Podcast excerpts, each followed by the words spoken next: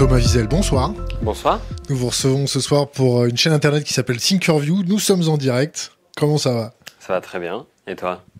Ça va bien. Ça va être chaud. Pourquoi? Bonne année Ah oui, on- c'est jusqu'à fin janvier chez vous? Euh, ouais. Et pourquoi en Suisse, c'est euh, jusqu'à quand? Nous, on se le dit pas tellement. Non, je sais pas. Mais je sais qu'il y a une tradition française où il y a un délai. Le 31 janvier, t'as le droit de dire bonne année. Bon, est-ce que vous ou tu, tu peux te présenter succinctement? Euh, je m'appelle Thomas Wiesel, je suis humoriste de Lausanne en Suisse. Puis de temps en temps, je vis en France, mais le moins possible. Pourquoi le moins possible? Parce que c'est pas chez moi. moi, je suis mieux chez moi. Non, j'aime bien euh, la France, mais je suis pas à l'aise à Paris et donc j'évite un peu. Bon, alors on, vous reçoit- on te reçoit ce soir parce que la communauté nous a envoyé une vidéo de toi euh, où tu atomises Nestlé. Mhm. Euh, et et, euh, on a creusé, on a été voir euh, d'autres euh, atomisations euh, dans avec les, les règles de l'art sur des sujets relativement complexes, et même très complexes, comme la pauvreté, l'hypercapitalisme, le technocapitalisme 4.0 et euh, les journalistes rachitiques. Ouais. Dénutris, non C'est comment t'avais dit? Dé- Malnutri, je pense que Malnutri. c'est le mot. ouais. Donc ça nous a intéressé, donc on va creuser un peu le truc. Ok. Euh, comment ça se passe quand on est humoriste dans- au 21e siècle avec des attentats, euh, des, des lobbyistes un peu partout, des groupes de pression un peu partout? Est-ce que euh, on peut, encore à l'heure actuelle, être un saltimbanque qui met les sujets chauds sur la table? Oui. Moi, j'ai vraiment l'impression qu'on peut absolument tout faire. Euh, Suisse? bah, Moi, je le fais en Suisse parce que je suis en Suisse, mais j'ai pas l'impression qu'il y a davantage de censure ici. Si je regarde mes confrères ici en France ou en Belgique ou au Québec, je trouve qu'on a une marge de manœuvre. Enfin, on part de loin parce que les pionniers du stand-up aux États-Unis, c'est dès qu'ils disaient un gros mot, la police venait les chercher sur scène. Donc c'est maintenant on a une latitude qui est quand même nettement plus large.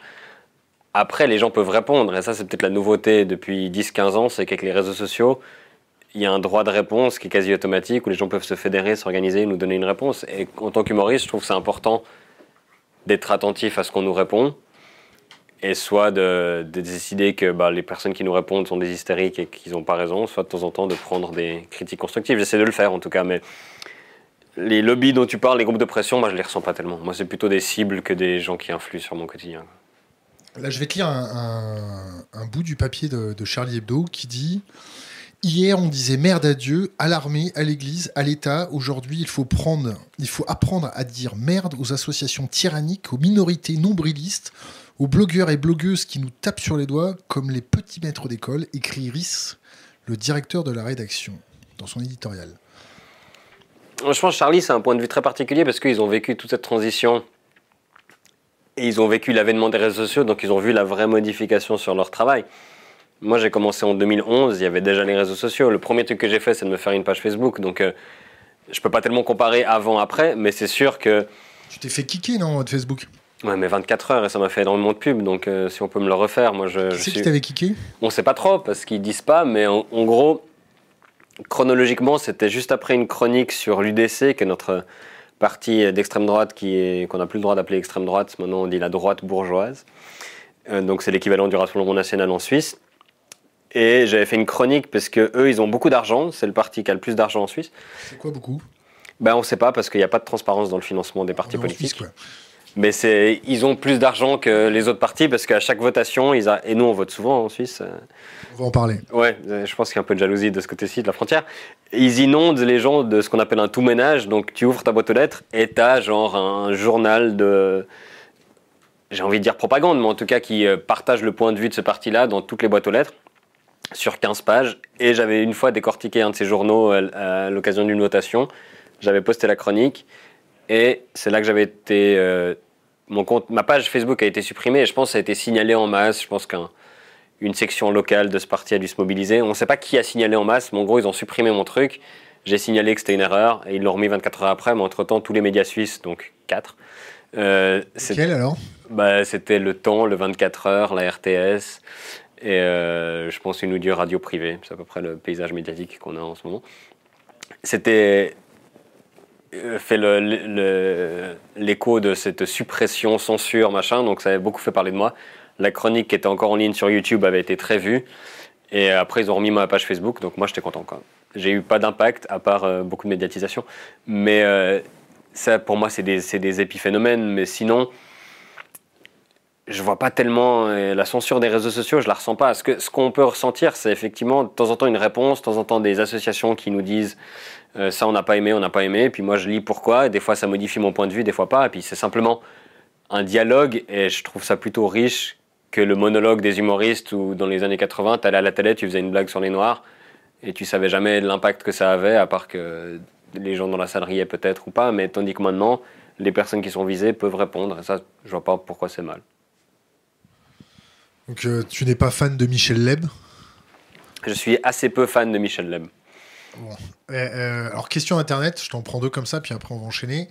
La première de Céline. Comment les multinationales continuent à l'inviter dans des meetings, sachant qu'il clashera ses hôtes? Et la deuxième, c'est combien il gagne Wiesel? Alors la première, souvent je suis pas invité par la multinationale en elle-même. La vidéo de Nestlé dont tu parlais, c'était un forum pour les PME vous dites ça aussi en français PME. PME, ok. on est en France. Pardon, les PME, euh, qui est organisé par Le Temps, qu'on vient de citer, qui est un journal suisse de qualité. Je dis pas ça juste parce qu'ils m'ont employé. Mais... Tribune de Genève, qu'est-ce que t'en penses? La Tribune de Genève, c'est quasi fusionné avec le 24 heures maintenant. C'est un journal généraliste que je suis abonné, donc pour moi, il est très bien. Euh, et c'est eux qui organisaient ce forum et qui invitaient à la fois Peter Brabeck, qui est l'ex-président de Nestlé, et moi. Donc c'était pas Nestlé qui m'invitait directement. Et souvent, c'est comme ça c'est jamais le PDG qui m'invite, c'est soit le petit mec qui s'occupe ou la nana qui s'occupe de l'événementiel dans la filiale, machin. Donc c'est qui va perdre son taf.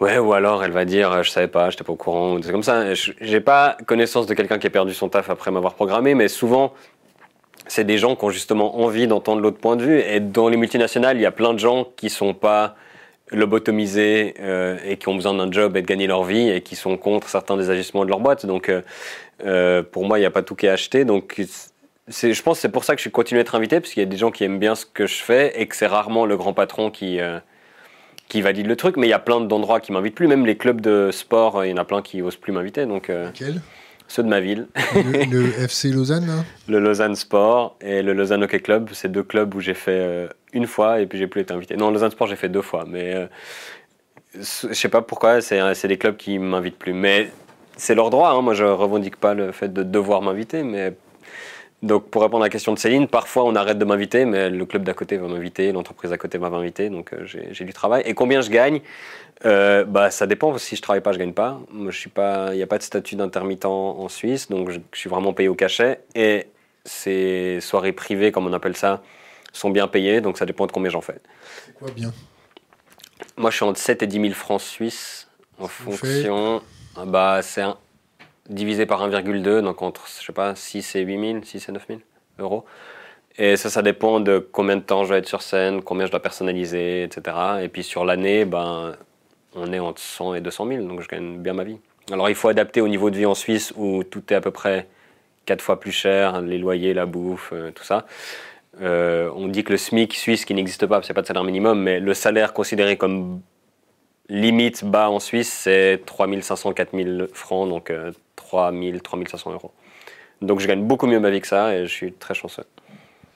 Mais t'as pas fait euh, que ça avant, t'étais comptable Ouais, pas longtemps, parce que moi j'ai commencé à faire des blagues en 2011 et j'ai eu mon diplôme en 2010. Donc euh, j'ai bossé un peu comme comptable à temps partiel pour une boîte qui a fait faillite. mais pas, pas, à cause de moi, enfin du moins je le crois. Et, et ça n'a jamais été une grande passion, mais euh, j'étais pas encore prêt à me lancer totalement. Et puis assez rapidement, j'ai fait que de l'humour. Alors au début, je gagnais 500 balles par mois, et puis euh, j'étais sur mes économies. Puis assez rapidement, j'ai trouvé du job. Euh, qu'est-ce que ça fait quand on est de formation de comptable, suisse de son état, qu'on va tailler des croupières à, à l'évasion fiscale, au grand patron? Toi, en tant que Suisse, est-ce que la politique de ton état sur l'évasion fiscale, le secret bancaire, le démarchage de boîtes, euh, et je t'en passe, c'est des meilleurs.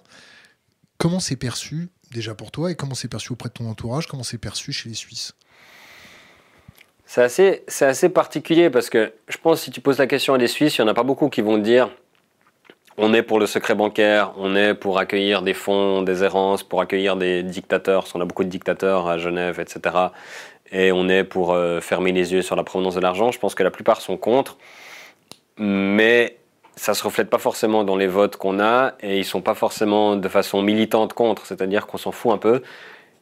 Et on est un peu conscient quand même, je pense qu'on a prospéré, notamment sur un peu du sang. Bah, derrière toute grande fortune se cache un crime, et je pense que la fortune de la Suisse est de loin pas une exception.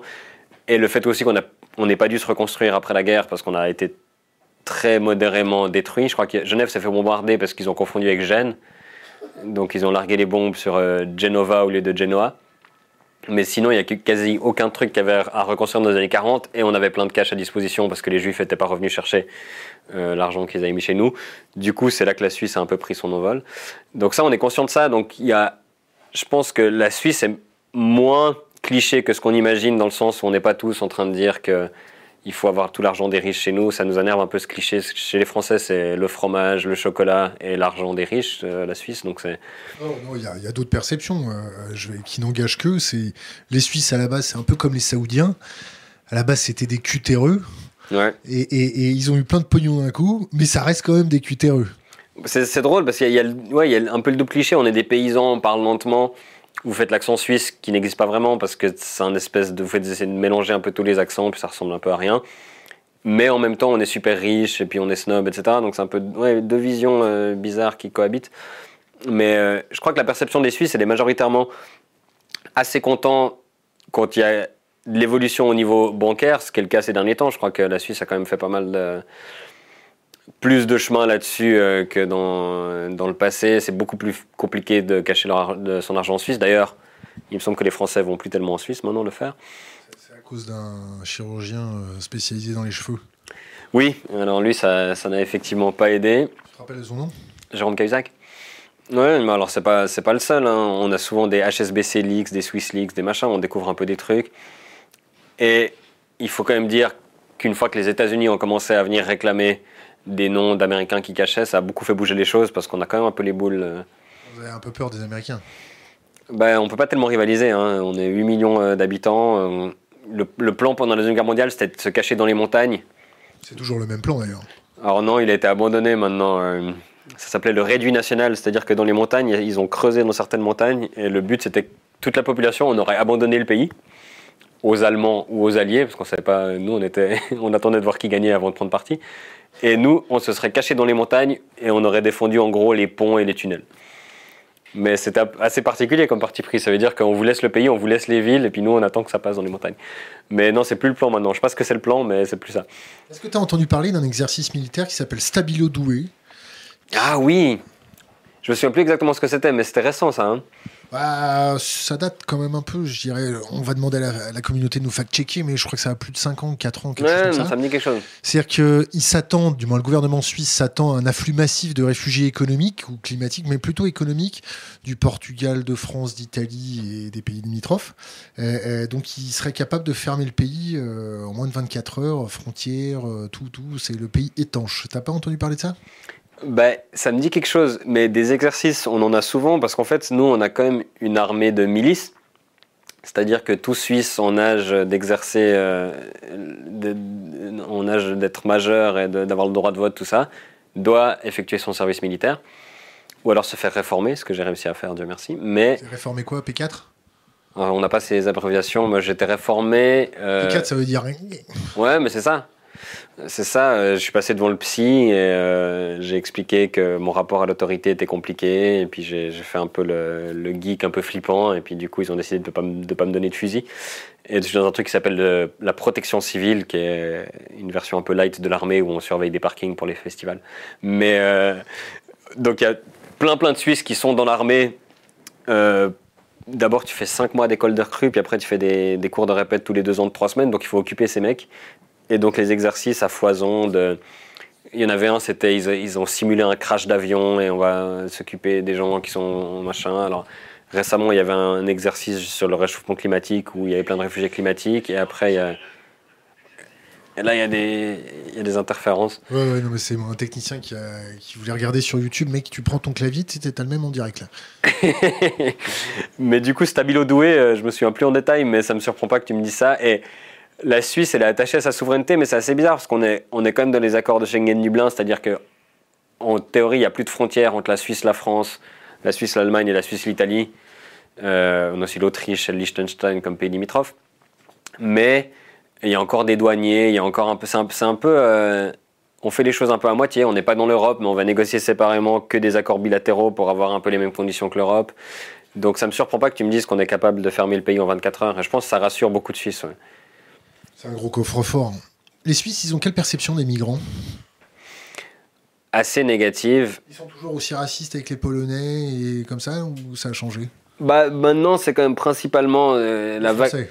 Non, alors les Français, c'est pas considéré comme des migrants. Alors c'est encore plus particulier parce que quand on parle des migrants maintenant en Suisse, c'est vraiment ceux de Méditerranée et donc euh, Afrique du Nord principalement. Et ça, ça fait peur aux gens.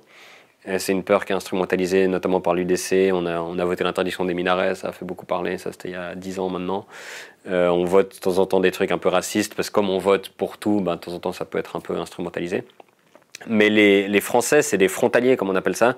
C'est-à-dire c'est tous ceux qui habitent, euh, je ne vais pas me tromper dans les départements, mais il y a la Savoie, il y a un peu l'Alsace. Le Jura Le Jura qui touche la Suisse. Euh, toute la région autour de Genève qu'on appelle le Grand Genève, donc Annecy, Annemasse. Euh, c'est plutôt la, Suisse qui touche le Jura d'ailleurs.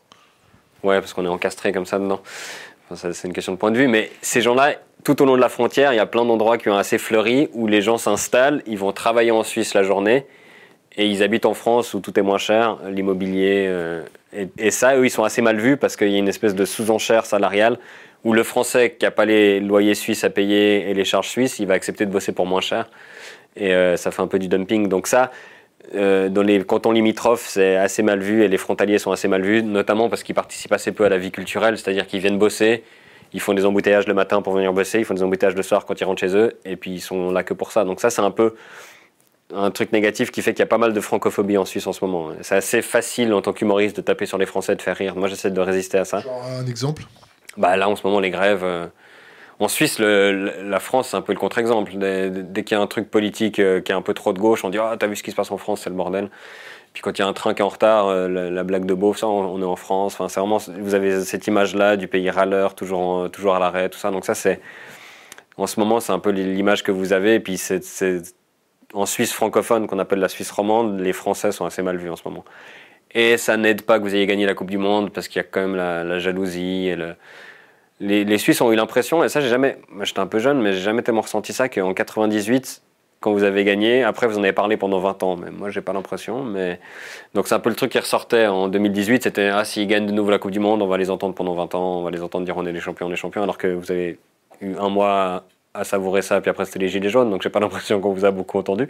Mais c'est la perception euh, qu'on a, les Français sont grande gueule, ils, ils râlent tout le temps, etc. J'ai une question Internet. Euh, c'était comment le baromètre de la liberté d'expression et le climat politique de France Inter, selon lui Se jugeant censuré, Pierre-Emmanuel Barré a quitté l'émission de la bande originale dans lequel Wiesel a aussi fait des chroniques. Ouais, alors moi je suis arrivé bien après euh, que Pierre M soit parti, enfin non, bien après, la saison d'après. Euh, je me suis pas senti censuré euh, du tout. tu prenais d'argent public français pas beaucoup, c'était 200 euros je crois la chronique. C'est radin quand même, non?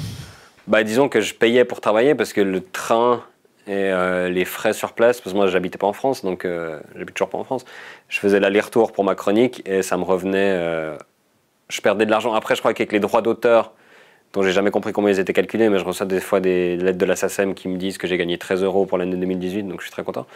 Et je crois que j'étais... déclaré d'ailleurs que je, que je déclare. Moi, les Suisses, nous, on paye des impôts en Suisse. Les étrangers, ils n'en payent pas. Mais nous, enfin, pas tous. Mais euh, le climat à France Inter était bon. Moi, j'étais bien dans cette émission. J'ai arrêté parce que j'en avais marre de faire des allers-retours, parce que j'avais trop de boulot en Suisse. Je crois qu'avec Pierre-M. Manuel, je ne vais pas parler à sa place, Barré, pardon. Euh, mais je crois que le vrai problème, c'était que c'était le climat hyper tendu de l'entre-deux tours où tout le monde avait les boules que le FN euh, passe, et lui, il avait fait une chronique qui avait été perçue comme prônant euh, l'abstention, et ça, ça n'avait pas plu. Donc c'était un peu une espèce de guéguerre entre ok tu peux faire cette chronique mais à la fin on va dire que nous on est pour le fait de voter machin. Et puis ils sont un peu engueulés là-dessus. Puis il a préféré se barrer. Mais euh, sans, sans, mauvais jeu de mots. Mais je crois que c'est des questions de ligne éditoriale des émissions et pas des questions de censure. Les gens qui font leurs émissions, ils ont un devoir de gérer le contenu éditorial de leur émission. Et si ça leur plaît pas, de discuter avec les gens. Et puis après, tu as le choix de, le faire ou de partir. Je sais que Guillaume Meurice avait eu la même chose à Canal, On lui avait refusé de montrer une caricature, il a décidé de partir. Et ça, c'est pour moi, c'est la liberté de l'humoriste, mais euh, tout comme c'est la liberté du rédacteur en chef de dire on préfère pas avoir ça dans cette émission. Euh, une autre question, on en profite pour les questions internet. les Suisses sont-ils ouverts sur l'humour tabou? Sont plus ouverts sur l'humour tabou que les Français? Oui, non? Moi, j'ai de la peine avec les généralisations de nationalité, parce que j'ai vraiment l'impression que ça n'a plus tellement lieu d'être maintenant où bah, les Français regardent de l'humour de tous les pays via Internet et nous pareil. Donc, je pense qu'en Suisse, il y a des gens qui ne sont pas du tout réceptifs à cet humour. Moi, j'ai souvent des réactions outrées, notamment parce qu'en Suisse, il y a peu de médias, donc c'est forcément, tu es confronté à un public large, donc euh, des gens qui aiment pas mon humour sont obligés de m'écouter parce que je suis en train de passer à la télé ou à la radio nationale. Donc, y compris des retraités, des gens qui n'ont pas forcément les mêmes euh, codes et les mêmes envies. Donc, il y a des gens qui sont outrés, tout comme en France, il y a des gens qui n'aiment pas l'humour tabou. Donc, la distinction Suisse-France, pour moi, elle, elle me paraît pas très très pertinente. Après, la distinction génération un peu plus. J'ai l'impression que les, les personnes retraitées ont un peu plus de peine avec la vulgarité dans l'humour, avec le, le manque de respect, c'est-à-dire quand je suis invité quelque part et que je critique les gens qui m'ont invité, ça, ça peut choquer mais je vois pas tellement de démarcation. J'ai l'impression que sur mes vidéos, j'ai tout autant de Suisses qui sont contents d'entendre ça que de Français qui disent Ah, il faudrait qu'ils viennent en France le faire. Donc, j'ai pas vu de distinction euh, particulière. Moi, ce qui me frappe en termes de public, c'est à Paris où vraiment le public est difficile dans le sens où il y a tellement d'offres culturelles. C'est que quand le public est dans ta salle ou dans un comédie club où tu viens faire ton truc, il est très sceptique au début et tu dois le convaincre qu'il a fait le bon choix de venir te voir toi. Il y a un truc, il est là, les bras croisés, fais-moi marrer. Tandis que quand tu vas en Suisse ou en province, en France ou dans des bleds où il se passe moins de trucs, les gens sont contents qu'il se passe quelque chose. Ils te sont reconnaissants d'être venus là et ils sont déjà un peu conquis au départ. Donc il y a un public parisien qui est un peu plus exigeant de par, je pense, la, le foisonnement culturel qu'il y a ici. Et, et gentil quand même, non? Le foisonnement culturel. Bah, en France, euh, en, tout cas dans mon domaine. Que le Parisien est, prétentieux? Oui, bah oui. Il y a quand même un peu l'impression d'être au centre euh, de la francophonie, de la France et par extension du monde, parce que comme le Parisien, il parle souvent que français, il a l'impression que la francophonie, c'est le monde, mais, alors c'est pas le cas de tout le monde évidemment, mais la France est tellement structurée de façon centralisée à Paris, où tous décident à Paris pour le reste du pays, ça veut dire que les gens qui sont à Paris, ils ont l'impression qu'il n'y a pas de reste du pays, quoi. Et ça, ça me surprend toujours, parce que Paris, c'est quoi, un cinquième de la population de la France, c'est pas non plus, peut-être l'île de France un, peu plus. Euh, tandis qu'en Suisse, comme on n'a pas vraiment de bah déjà, on a trois euh, zones linguistiques différentes. Euh, les décisions. Deux capitales, c'est ça? Pardon? Deux capitales? Non, une capitale, Berne, mais qui est la capitale politique. La capitale économique, c'est plutôt euh, Zurich. Puis Genève, c'est un peu la capitale internationale avec les organisations, machin. Tout est assez décentralisé, tout est décidé au niveau cantonal. Il y a 26 cantons, pour un pays de 8 millions d'habitants, il y a vraiment des, cantons minuscules. donc on a moins ce sentiment que d'être le centre du monde. Et puis on est le minuscule pays au milieu de l'Europe sans faire partie de l'Europe. Donc je pense qu'il y a une espèce d'humilité naturelle où on a l'impression d'être le voisin, le petit frère tout le temps, qu'ici vous n'avez pas en France. Quand tu habites à Paris, tu as vraiment l'impression, enfin tu peux vivre ta vie sans sortir de Paris, sans jamais lire un truc sur ce qui se passe ailleurs qu'à Paris. Tu as l'impression que, moi en tout cas, on me demande tout le temps quand je viens jouer à Paris, machin, si tu joues pas à Paris, euh, les chaînes de télé, les radios te considèrent pas. Moi je me souviens que je faisais des tournées partout en francophonie, puis les gens me disaient Ah, tu fais quoi ces temps? Puis juste parce que tu n'es pas à Paris, tu n'existes plus, tu disparais du radar. Donc il y a un truc un peu. Ici, on a l'impression qu'on est au centre du monde, mais je comprends, parce qu'il y a tellement de monde, surtout maintenant avec les grèves, où les gens sont sur les trottoirs et pas dans le métro. Moi, il y a trop de gens à Paris. Moi, ça en tant que Suisse, ça m'angoisse. Je... Allez ailleurs, il n'y a personne à Montélimar, il n'y a personne à Roubaix, je sais pas. Dispatchez-vous, répartissez-vous mieux, parce que là, moi, ça m'angoisse en tout cas. Qu'est-ce que tu penses des grèves en France? Comment tu, et comment tu est-ce que tu penses que Emmanuel Macron c'est un bon client pour faire de l'humour? C'est c'est pas le meilleur. Hein. C'est qui le meilleur? Bah, des personnages un peu plus clivants, un peu plus euh, marqués, sont, sont plus faciles que Macron, qui est un peu, qui essaie toujours d'être au milieu, qui essaye, dès que c'est chaud, il se met en retrait, il envoie Edouard Philippe. Enfin, il y, a une espèce de. Ou Alexandre Benalla.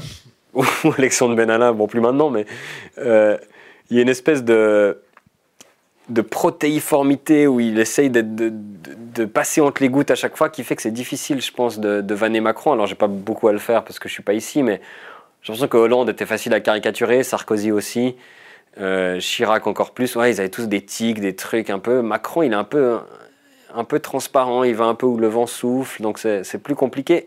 Les grèves pour un Suisse, c'est dur à comprendre parce qu'on est. Attends, le, meilleur client, attends, t'as oublié. Le, c'est qui le meilleur en France pour euh, faire de l'humour? Je pense que c'était Sarkozy. Je pense que c'était Sarkozy. Et là maintenant? Là maintenant? Je saurais pas te dire. Je sais pas sur qui j'aurais de la facilité à écrire des blagues. Ce que j'aime bien en France, c'est que il y a toujours un débat sur la place publique. Pour les humoristes, c'est pain béni, parce que soit c'est le burkini, soit c'est, ben là maintenant, c'est les, les retraites, de temps en temps c'est le voile, enfin c'est comme souvent euh, du côté de l'islam. À chaque fois qu'ils ont besoin de se faire élire ou d'avoir des votes, qu'est-ce qui se passe? Polémique sur l'islam. Mais du coup, au moins, en tant qu'humoriste, il y a toujours un débat qui cristallise un peu l'opinion publique, avec après son lot de Zemmour, Ménard, ou comment il s'appelle, un Twitter, Serigeli. Enfin, t'as toujours quelqu'un qui va dire une connerie, où là tu peux réagir, tandis que nous, le débat politique est très aseptisé. Déjà, il est en plusieurs langues. Donc, moi qui parle pas allemand, par exemple, et la majorité de mon public non plus, euh, il est un peu inaccessible à nous. Il n'y a pas de gros sujets d'actualité, donc c'est plus difficile pour un humoriste, je pense, de faire de la politique suisse que la politique française, où vous êtes constamment dans le débat. Vous avez quatre chaînes de télévision qui sont 100% du débat toute la journée, donc ça fait des heures. C'est sûr que ça s'appelle du débat? Alors ils appellent ça eux du débat, après est-ce que vraiment ils débattent, mais en tout cas ça donne beaucoup d'opportunités au dérapage et à la petite phrase qui va tourner sur les réseaux. Donc ça j'ai l'impression que c'est en France c'est cool. Et des personnages, pour un humoriste, hein, je dis pas que c'est bien pour le pays, je pense que ça n'est pas du tout, mais pour un humoriste égoïstement, des personnages comme Balkany, des personnages comme Zemmour, Robert Ménard, des gens qui ont des énormes gueules et qui vont toujours essayer d'avoir la petite phrase, euh, c'est assez facile après de rebondir. Mais c'est aussi assez facile de tomber dans leur piège, donc c'est un peu à double tranchant. Je saute du coq à l'âne, euh, on revient aux grèves, on revient aux gilets jaunes. Euh, on a appris que le fournisseur du LBD 40 était made in Schweiz. C'est une, une, entreprise suisse, ouais. et, vous en avez entendu, entendu parler là-bas Ouais, j'ai vu Qu'est-ce que les Suisses pensent de, de, voir des Français avec un neuneu qui, qui, qui, tremblote par terre, euh, des mecs qui borgnent, des mecs qui se reçoivent des, des, des, des, bastos euh, dans la joue, où tu vois la moitié de, de la mâchoire, avec la langue qui pendouille. Euh, ça bon, ça, ces images, elles sont pas méga diffusées. En Suisse bah, En France, c'est surtout sur Internet, hein, tu les vois pas tellement dans les médias. tu les as vues J'en ai vu quelques-unes, j'en ai vu quelques-unes, assez pour que ça me dégoûte et que j'ai pas envie de voir les autres. Je suis pas, je suis pas courageux comme ça. Mais on a un vrai recul et une vraie distance par rapport à ça. Le conflit social est très différent chez nous et du coup la grève, on a de la peine à comprendre. Les manifs, on a de la peine à les comprendre. Je crois que c'est l'année 2019 en Suisse, c'est là où on a eu le plus de manifestations parce qu'on a eu plusieurs fois les manifs du climat avec les jeunes. Et on a eu la grève des femmes qui a eu lieu en juin où c'était incroyable avec énormément, énormément de femmes et d'hommes dans la rue. Mais les grèves, les manifestations de certaines professions ou les gilets jaunes, on n'a vraiment rien d'équivalent. Ils ont lancé les gilets jaunes en Suisse euh, devant le palais fédéral à Berne. Je crois qu'ils étaient 300 au sommet de la mobilisation. Donc il n'y avait vraiment aucun. Euh, en Belgique, ça a marché. Par exemple, les gilets jaunes, il y a eu deux trois grosses manifs. En Suisse, pas du tout. Donc il y a une, espèce d'incompréhension de la façon dont se déroule le débat politique euh, et le débat civil en France euh, nous, d'une part, ben, il y a le référendum, il y a l'initiative populaire. Donc, s'il y a un vrai sujet qui cristallise, tu lances une récolte de signatures et puis on va voter. Bon, ça prend une plombe hein, parce que tu récoltes pendant des mois, tu déposes devant le Parlement, le temps que ça arrive en session parlementaire, qu'ils en débattent, qu'ils proposent ça au vote. En général, tu as 2-3 ans, puis tu as déjà oublié euh, pourquoi tu avais lancé le, débat. Mais ça fait que ça calme toujours le débat politique. Le débat politique est très lent, très posé, euh, très aseptisé. Et il n'y a pas cette espèce de sanguinité que vous avez chez vous où c'est il faut que le mec démissionne. Déjà en Suisse, on ne sait pas qui est le président, on ne sait pas qui est la, présidente en général. Donc le Macron démission, c'est compliqué parce que tu vois là, c'est Simonetta Sommaruga depuis une semaine. On change tous les 1er janvier. Et du coup, je pense que la majorité de la Suisse ne sait pas que c'est Sommaruga qui est présidente. Et le titre de président est symbolique, c'est-à-dire que c'est juste un ministre qui doit faire les discours en plus, mais il n'a pas de pouvoir en plus. Donc il y, a un pouvoir décentralisé qui fait que c'est moins facile de, s'offusquer parce qu'on ne sait pas trop vers qui s'offusquer, on ne sait pas trop de quoi s'offusquer. Donc quand on voit ce qui se passe en France, déjà on comprend mieux vos conflits sociaux que les nôtres. Et on a quand même un truc de pourquoi est-ce qu'ils sont tout le temps en grève, machin. On ne comprend pas que c'est comme ça que le débat public a avancé en France, les avancées sociales sont faites via la rue parce qu'en Suisse n'était pas le cas. On a même tendance à attendre que vous fassiez les trucs et voir si ça marche, puis après les adopter une fois que ça a marché. Euh, plutôt que d'expérimenter nous des trucs, on est plutôt des, suiveurs. Donc, les gilets jaunes, ouais, en Suisse, c'était plutôt, euh, pour ma part et mon entourage en tout cas, on était plutôt incrédules. de la violence du mouvement, de la longueur, enfin de la violence des manifestations et de la répression et de la longueur du mouvement, parce que nous, un, truc qui dure plus de 2-3 semaines, on n'a jamais vu ça. Quoi. Donc c'était... Et là, tous mes potes se foutent de ma gueule que je vienne à Paris un mois au pic de la grève des transports et ils sont tous en train de me souhaiter bonne chance, bon courage et, de se moquer de moi. Ça se passe bien moi, je suis arrivé hier et euh, aujourd'hui, j'ai quand même beaucoup marché. Mais, pour l'instant, ça se passe bien. Je sais pas, moi, je n'ai pas à me lever à l'aube euh, et, à essayer de prendre un RER e qui est, qui est supprimé. Donc je, blindé Qui est blindé, et puis à me faire engueuler par mon patron parce que je suis en retard alors que j'habite en banlieue. Moi, je suis humoriste, tout va bien, ma vie est privilégiée. J'ai l'impression que c'est un peu plus difficile pour les gens euh, lambda qui doivent travailler. Enfin, lambda, c'est peut-être un peu condescendant, mais moi, je ne me considère pas comme euh, quelqu'un qui est touché par ça, parce que moi, j'ai le temps de m'organiser euh, toute la journée. Euh. Comment, la Suisse, elle, elle s'occupe des, gens précarisés Comment elle s'occupe de ses SDF Comment elle s'occupe de ses toxicomanes Comment elle s'occupe des gens en difficulté? Bah, Si tu demandes au gouvernement, qui est souvent chez nous de centre-droite, voire de droite, il n'y a pas d'argent pour s'occuper de ces gens-là. Alors, je ne sais pas comment ils gèrent l'argent, parce qu'il y a toujours des excédents budgétaires de partout, mais il n'y a jamais l'argent pour s'occuper de ça. Il y a quand même, je crois, il faudra qu'ils me corrigent la communauté, mais un Suisse sur huit qui est aux alentours du seuil de pauvreté ou en dessous. Donc, c'est pas le pays où tout le monde est riche, comme pourrait le dire le cliché. Il y a une richesse moyenne qui est très élevée parce qu'il y a d'énormes fortunes, mais il y a quand même des gens qui souffrent. Euh, il y a un filet social qui est moins développé qu'en France. De nouveau, il n'y a pas de SMIC, il n'y a pas de RSA, il y a des aides sociales qui sont un peu difficiles. Et comme le coût de la vie est beaucoup plus élevé, c'est compliqué pour les gens qui sont... Euh, on a beaucoup de working poor, de gens qui ont un, travail mais qui n'arrivent pas à s'en sortir.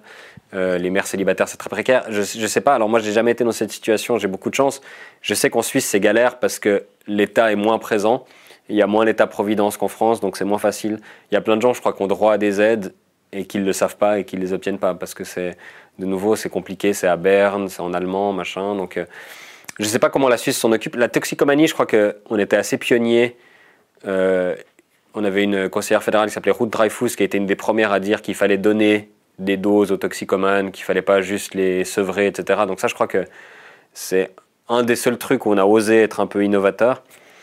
Euh, les SDF, on en a moins qu'en France. J'ai l'impression, en tout cas visuellement, le climat est un peu plus rude aussi en Suisse, donc euh, ils ont peut-être tendance à, aller ailleurs que rester dans la rue. à Lausanne, euh, tu vas jamais? Alors si, il y en a, ouais, il y en a. Alors nous, c'est des réseaux organisés beaucoup. Euh, les Roms sont assez présents. Les Albanais? Non, les Albanais sont, sont plutôt intégrés. C'est des, des... Intégrés, mais ils font l'objet de racisme aussi, non? Ah ouais, alors ils sont pas très appréciés de certains pans de la population, mais c'est une... on a eu énormément d'immigration des Balkans à la fin des années 90, pendant la guerre de Bosnie. Euh, donc moi, j'ai grandi en étant à l'école avec beaucoup de Bosniaques, de, Kosovars, d'Albanais. Euh, ceux qui sont arrivés tout petits, ils sont bien intégrés, ils ont fait l'école et c'est pas rare d'en retrouver à, l'université, etc.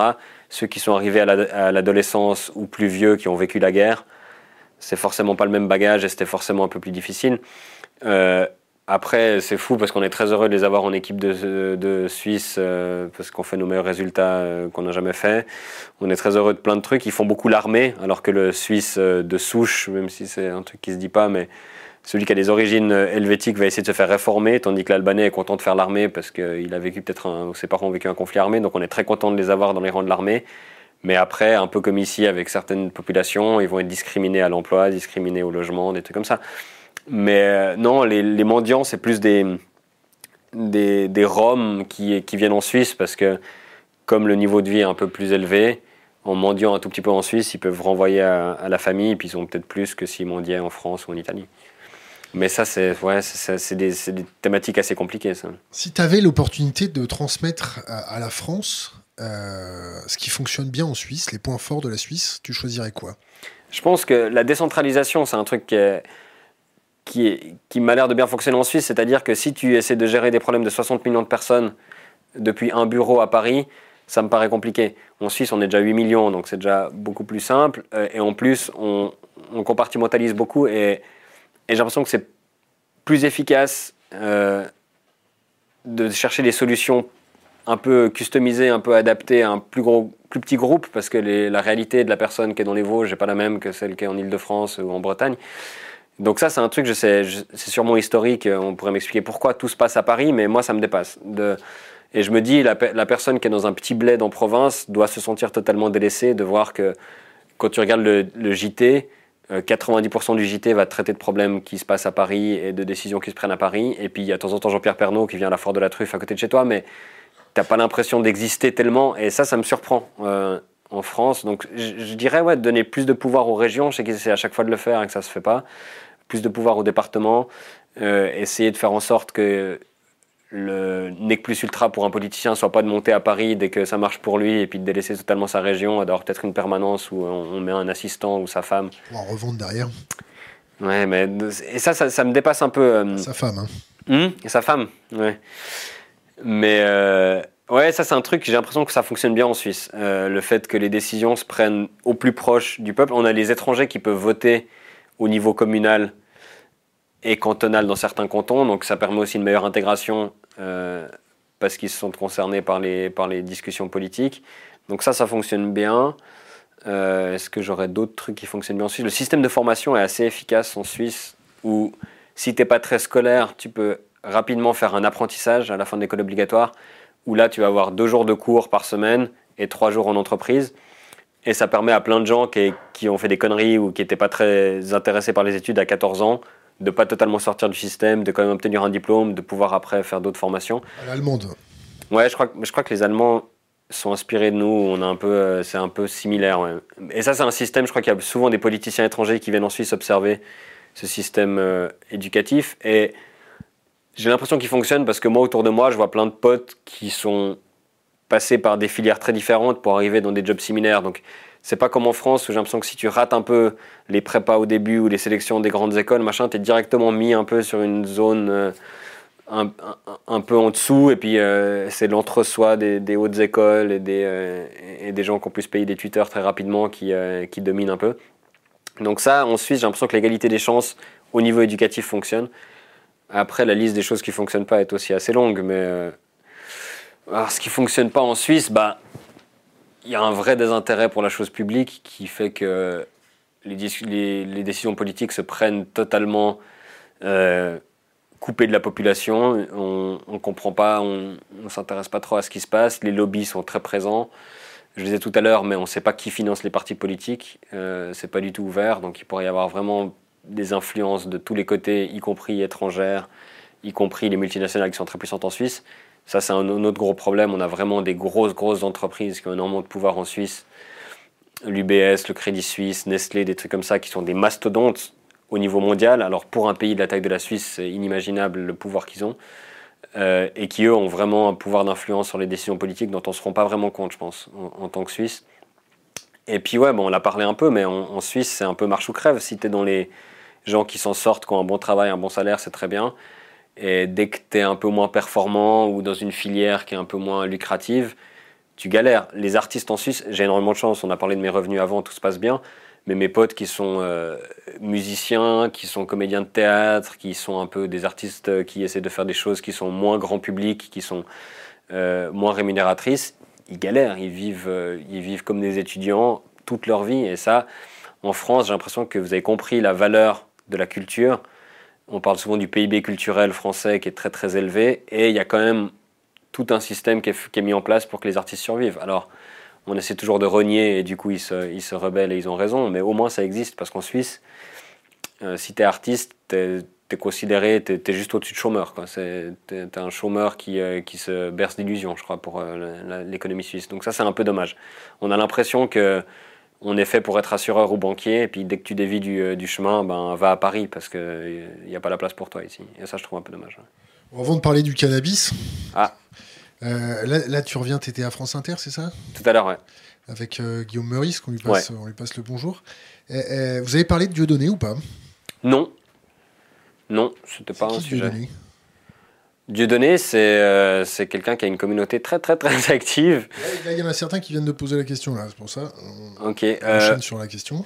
Écoute, moi j'ai vraiment, pour le coup, pas du tout suivi ce qu'il faisait euh, avant les polémiques. Et après les polémiques, j'avais pas très envie. Et donc j'ai vraiment pris la porte de sortie de. On m'a envoyé le sketch sur le cancer parce que tout le monde me disait du bien de ça et je le trouve formidable, très bien écrit.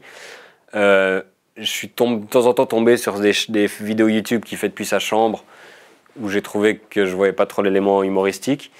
Et il y a plein de choses qui me dépassent, et c'est quelqu'un dont je m'occupe peu. Moi, je lui en veux dans le sens où euh, il a tellement brouillé les pistes entre l'artiste, le propos de l'artiste, l'humain, la campagne politique, le, le, le quoi, ah, son truc d'assurance, ouais, des trucs de. Il se plaint d'être euh, d'être ostracisé, d'être boycotté, alors que je pense que c'est l'humoriste francophone qui fait le plus d'argent ou pas loin, vu les salles qu'il remplit. Donc je, ne comprends pas très bien le propos, et surtout, bah, nous, depuis, euh, et c'est le cas de nouveau maintenant, et je vous en veux pas, mais on nous pose toujours la question sur lui, donc on doit toujours s'exprimer sur lui, toujours se positionner par rapport à lui, alors que, je sais pas, moi, j'y pense jamais, en fait. Quand on me pose pas la question, je suis pas dans ma, en train de me demander qu'est-ce que je pense de Dieu donné, on vit très bien. Ouais, le cannabis en Suisse bah, Le cannabis, alors moi, je, je fume pas, enfin, je fume très peu, c'est-à-dire que j'ai commencé à Montréal, parce que là-bas, c'est légal. Cet été, j'étais à Montréal et du coup, je me suis dit que j'allais essayer, parce que comme je suis quelqu'un d'assez anxieux, d'assez dans ma tête, je me suis dit que ça me ferait du bien et c'était cool. Et euh, en Suisse, le CBD est légal, donc c'est le cannabis euh, sans THC, que j'ai pas essayé encore, mais il y a eu un espèce de gros boom du CBD l'année passée, j'ai l'impression que ça se calme un peu. Et puis, il y a toujours un peu une espèce de semi-tolérance euh, autour de ça. Ben, il y a Bernard Rappa, qui est un chanvrier très connu en Suisse, qui a, fait un peu de la prison, sortir de prison, retourner en prison. Je crois qu'il s'est fait connaître parce qu'il vendait des oreillers. Des oreillers, exactement, au, Paléo, qui est un des gros festivals, un peu comme les vieilles charrues en Suisse. Il vendait des oreillers euh, à vertu thérapeutique, puis en fait, quand tu les ouvrais, bah, c'était du cannabis dedans. Et tout le monde le savait, donc les gens achetaient ça, c'est dans les années 80, je crois. Euh, donc il y a beaucoup de gens qui fument en Suisse, comme en France, je crois, dans les humoristes. Tu en en Suisse ou pas? Je crois que tu as le droit de cultiver pour ta consommation personnelle. Et je crois que tu as le droit d'avoir pour moins de 50 francs, euh, donc une quarantaine d'euros de cannabis sur toi. Et au-dessus, tu es considéré comme un dealer, et là, tu peux avoir des problèmes. Mais euh, pour ta consommation personnelle, tu as, le droit. Mais je suis pas le meilleur là-dessus parce que j'ai jamais fumé en Suisse. Bon, eh ben, personne n'est parfait. Écoute. Comme dirait Bernard Rappa, la meilleure bœuf, elle vient de Suisse. Ouais, bah lui, il a. Il a des neurones euh, fatigués, non? Bah, J'ai l'impression qu'il a beaucoup fumé, que c'est peut-être pas le meilleur ambassadeur pour la légalisation du cannabis. Moi, j'enverrais quelqu'un d'autre au front que lui. T'enverrais qui? Bon, je sais pas, quelqu'un qui arrive mieux à s'exprimer. Alors, une question Internet. Euh, la Suisse a perdu son secret bancaire depuis. Elle a investi en masse dans les data. Exemple, la BNS a plus d'actions Facebook que Mark Zuckerberg. Ah, je savais pas La 5, non plus. La 5G arrive en Suisse et il y a eu un audit dessus. Est-il au courant? Si oui, que pense-t-il du fait que la majorité des personnes qui faisaient partie de l'audit travaillaient pour l'État ou pour des opérateurs? Bah, ça me surprend ça. Bah les gars, faites attention. Hein. Ouais, non, c'est bien, on me pose des questions pointues, on, me respecte. Euh, la 5G, ouais, il y a eu, un, pas mal de débats. Euh, il y a plusieurs cantons qui ont décidé d'un moratoire sur la 5G, c'est-à-dire on attend, ce qui est très suisse. On ne veut pas prendre nous la décision, on attend de voir comment ça se passe ailleurs. Euh, donc ça, on est là, je crois. Il y a, sauf des cantons où ils en installent des antennes 5G, des cantons où ils en installent pas. Celui où j'habite, sauf erreur, ils en installent pas encore, et à Genève non plus. Euh, mais ça me surprend pas que ce soit des opérateurs et l'État qui soient dans, ces groupes. Euh, moi, je ne vois pas le besoin de la 5G. J'ai l'impression que nos téléphones vont bien assez vite et que c'est une espèce de course vers l'avant qui me, qui me dépasse un peu. Et je me souviens plus, il avait une première question mais elle était tellement longue que. C'est ça, fais des questions tes gars. Ah oui, la BNS. Bah, la BNS, je savais pas qu'ils avaient euh, des actions Facebook. Ce que je sais, c'est qu'ils ont eu 50 milliards d'excédents, je crois, ou on prédit 50 milliards de bénéfices en 2019. Et euh, comme je disais tout à l'heure, il n'y a pas d'argent pour euh, s'occuper des pauvres. Quand tu charges les multinationales dans, dans, tes spectacles, pourquoi tu fais ça? Mais, alors je le fais, je le fais pas dans mes spectacles. D'ailleurs, mon spectacle actuel, je parle beaucoup de moi. Euh, tu parles de tes testicules ou pas? ça, c'était dans celui d'avant. Ça, je suis passé à autre chose maintenant. Un petit peu quand même, parce que ça, reste un sujet important. Mais euh, ma stérilité, non, j'en ai parlé avant. Ta deux passions, c'est le fils fucking et Beethoven, c'est ça? Ah oui, j'ai dit ça quelque Non, c'est un exemple que je donnais. Euh, j'aime pas trop Beethoven. Mais quand je suis invité dans, une, dans un événement privé, je vais pas commencer à parler de mes testicules pour prendre ça comme exemple, parce que ça intéresse pas les gens qui sont. Mais par contre, tu mets tes couilles sur la table. Quand tu dis euh, Nestlé a acheté du lait à Mugabe, ça, ça, a dû quand même faire mal en face, non? Oui, mais alors de nouveau, c'était pas Nestlé qui m'engageait, puis c'était pas des actionnaires Nestlé en face, mais quand je vais quelque part, je regarde qui va y avoir, euh, qui sont ces gens, c'est des sportifs, des politiciens, euh, des, euh, des, hommes d'affaires, des femmes d'affaires, et je vais m'adapter, je vais faire des blagues sur eux. Et dans ces blagues, souvent, c'est mon point de vue qui est plutôt du côté anticapitaliste, un peu communiste, anarchiste, comme ça, qui va ressortir.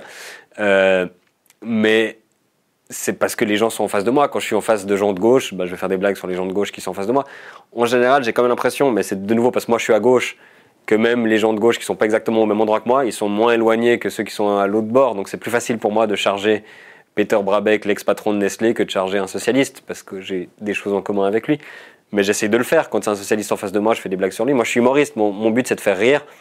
Euh, si je peux faire rire et en plus défendre un point de vue qui m'est cher et en plus un peu égratigner des gens dont j'aime pas ce qu'ils font, c'est tout bonus. Mais le but, c'est d'être drôle. Moi, jamais je ferai une blague qui est pas drôle juste parce que je me dis non, mais ça, le point de vue est bien. Donc si je trouve pas la, punch, comme on dit, si je trouve pas la chute, bah, je vais pas la faire. Qu'est-ce qui avait dit, euh, si vous dites des choses aux gens, si vous ne le dites pas avec humour, ils vous comprend la tête ou quelque chose comme ça, tu, vois pas qui je... La communauté, va nous... la, communauté va nous retrouver ça. Eh, Moi, j'ai un, humoriste suisse que peut-être la communauté méconnaît et qu'il faudrait qu'il découvre, parce que pour moi, c'est le, plus drôle. Il s'appelle Nathanaël Rocha, et euh, il m'a beaucoup aidé, c'est un peu mon mentor. Lui, il me disait toujours, quand je faisais des chroniques engagées, il faut que tu mettes un truc intelligent, une connerie. Un truc intelligent, une connerie. Et garder vraiment, il faut faire rire les gens. Et tant que tu fais rire les gens, ils t'écoutent. Et si tu commences à être que chiant, que militant, que je vais vous expliquer ce que vous devez penser, là tu perds tout le monde. Si tu es drôle et en plus il y a des idées derrière, tu as des chances de passer un message. Si tu es juste, euh, et les gars, moi j'ai compris, vous pas, à mon avis, tu perds tout le monde et c'est un métier différent et moi je sais pas le faire. Donc j'essaie toujours de garder pas mal de conneries dans ce que je dis. Alors, euh, la source pour euh, les actions euh, Zuckerberg, du moins la BNS a plus d'actions que Facebook que Zuckerberg, c'est tribune de Genève.ch. Bah voilà. Merci la communauté et merci à Ijo. on salue la, presse suisse. Écoute, la presse suisse a l'air de faire quand même un peu plus le taf que la presse française. Qu'est-ce que t'en penses? Bah on est, en tout cas en termes de qui possède la presse suisse, ça me fait moins peur que chez vous. Euh, où on voit toujours ces schémas où ça remonte à quatre personnes. ouais, euh, pas loin. Bon, il y a certains de ceux qui possèdent des médias chez vous qui habitent chez nous, donc ça c'est un, autre problème encore. Mais écoute, on a des, on a des bons, euh, des bons médias. On a quand même des médias publics qui sont performants, même si on leur coupe toujours dans les budgets, et qui sont hyper indépendants. C'est-à-dire que c'est pas le président qui va mettre des gens à la tête et qui va pouvoir essayer d'influencer la, politique éditoriale. C'est hyper indépendant. Euh, ce qui, pour les gens en Suisse, veut dire que c'est de gauche, mais moi, j'ai pas l'impression parce que c'est quand même souvent euh, assez quand même libéral. Euh, mais on a de l'information de qualité sur ce qui se passe en Suisse. Après, sur la politique internationale, bah, ils ont plus assez d'argent pour envoyer des gens, donc c'est c'est beaucoup. Euh, on, commence à avoir beaucoup, d'articles du Monde qui sont repris, beaucoup de dépêches, des trucs comme ça, forcément, parce qu'il faut bien économiser quelque part. Mais sur la politique suisse, sur, euh, moi je consomme énormément de sport, sur le sport suisse, le sport euh, en général, on est, on est vraiment bien servi avec nos médias. Moi je trouve qu'on a de la chance. Mais pourtant, on a des polémiques régulièrement. On a voté l'année passée, on en a un peu parlé en France, parce que vous avez le même problème avec la redevance, où il y avait une initiative populaire qui voulait abolir la redevance et donc assassiner les médias publics, parce que tu peux pas faire tourner un média public sans redevance. Et euh, ça a été sauvé, mais c'était un débat qui était extrêmement houleux avec une bonne partie de la population qui voulait arrêter de payer la redevance, alors que c'est un balle par jour, ce qui n'est pas non plus excessif, il me semble, pour un média de qualité. Mais nous, euh, je dis nous parce que moi je bossais à la télévision d'État à l'époque avec une émission euh, satirique, c'était assez violent parce qu'on n'avait plus le droit, enfin on était méga cadré dans le sens, vous n'avez pas le droit de parler de cette campagne, on a un devoir de neutralité, donc c'était assez horrible. Tu étais pendant six mois dans l'œil du cyclone, et comme tu étais dans le cyclone, tu n'avais pas le droit de parler. Et après, une fois que la, votation est passée, on a pu un peu s'exprimer et s'amuser avec ça. Mais pendant, euh, pendant quelques mois, nos patrons, ils étaient tellement. C'était la censure, quoi. C'était, c'était pas vraiment de la censure, mais c'était. l'autocensure, un peu forcée Un peu d'autocensure, mais surtout, en fait, c'était euh, la mission de service public. T'as pas le droit. Enfin, pendant les votations, si tu donnes un point de vue, tu dois donner le point de vue inverse. Donc, si on faisait, nous, des blagues comme quoi on a l'impression que les médias publics étaient de bonne qualité, on devait à chaque fois inviter un opposant qui disait le contraire. Et pour une émission de blagues, d'inviter des gens pas drôles dans ton émission pour défendre ce point de vue, c'était pas possible. Donc le seul point, ce qu'on a. Ils sont pas drôles. Hein? Pourquoi ils sont pas drôles? Parce qu'ils sont politiciens. Parce qu'il y a pas, c'était pas des humoristes en face. Si tu dès que t'invites des opposants, c'est pas des gens qui font des blagues. Donc euh, c'était pas possible pour nous de faire un sketch sur ce sujet-là et puis après d'avoir 4 minutes où tu as un, un initiant anti-redevance qui nous explique pourquoi on a tort. Donc on a attendu que la votation passe puis on en a parlé après coup. Alors, deux questions. On prend une. Peut-on encore être drôle quand, à- quand l'heure n'est plus à la rigolade? Attention la question. Attends, euh, quand l'heure n'est plus à la rigolade, mais dans l'action de la réalisation. Mais moi, je, pense que. Moi, je suis nul dans l'action. Et genre. Dis pas ça. Non, mais bien sûr. Non, mais t'es nul dans l'action, t'es opératif. t'es- tu Non, viens- pas du tu- tout, moi, tu je- lattes, tu lattes en face du mec de chez Nestlé. Mais voilà. Tu le lattes. C'est pareil, j'ai regardé euh, sur internet ton, ton, ton show avec les, les, les, les rois de l'immobilier euh, suisse. Ouais. C'est à mourir de rire. Mais, mais moi, ce que je veux dire, c'est que moi, je sais faire ça. Je sais, je sais écrire des blagues, je sais faire des blagues.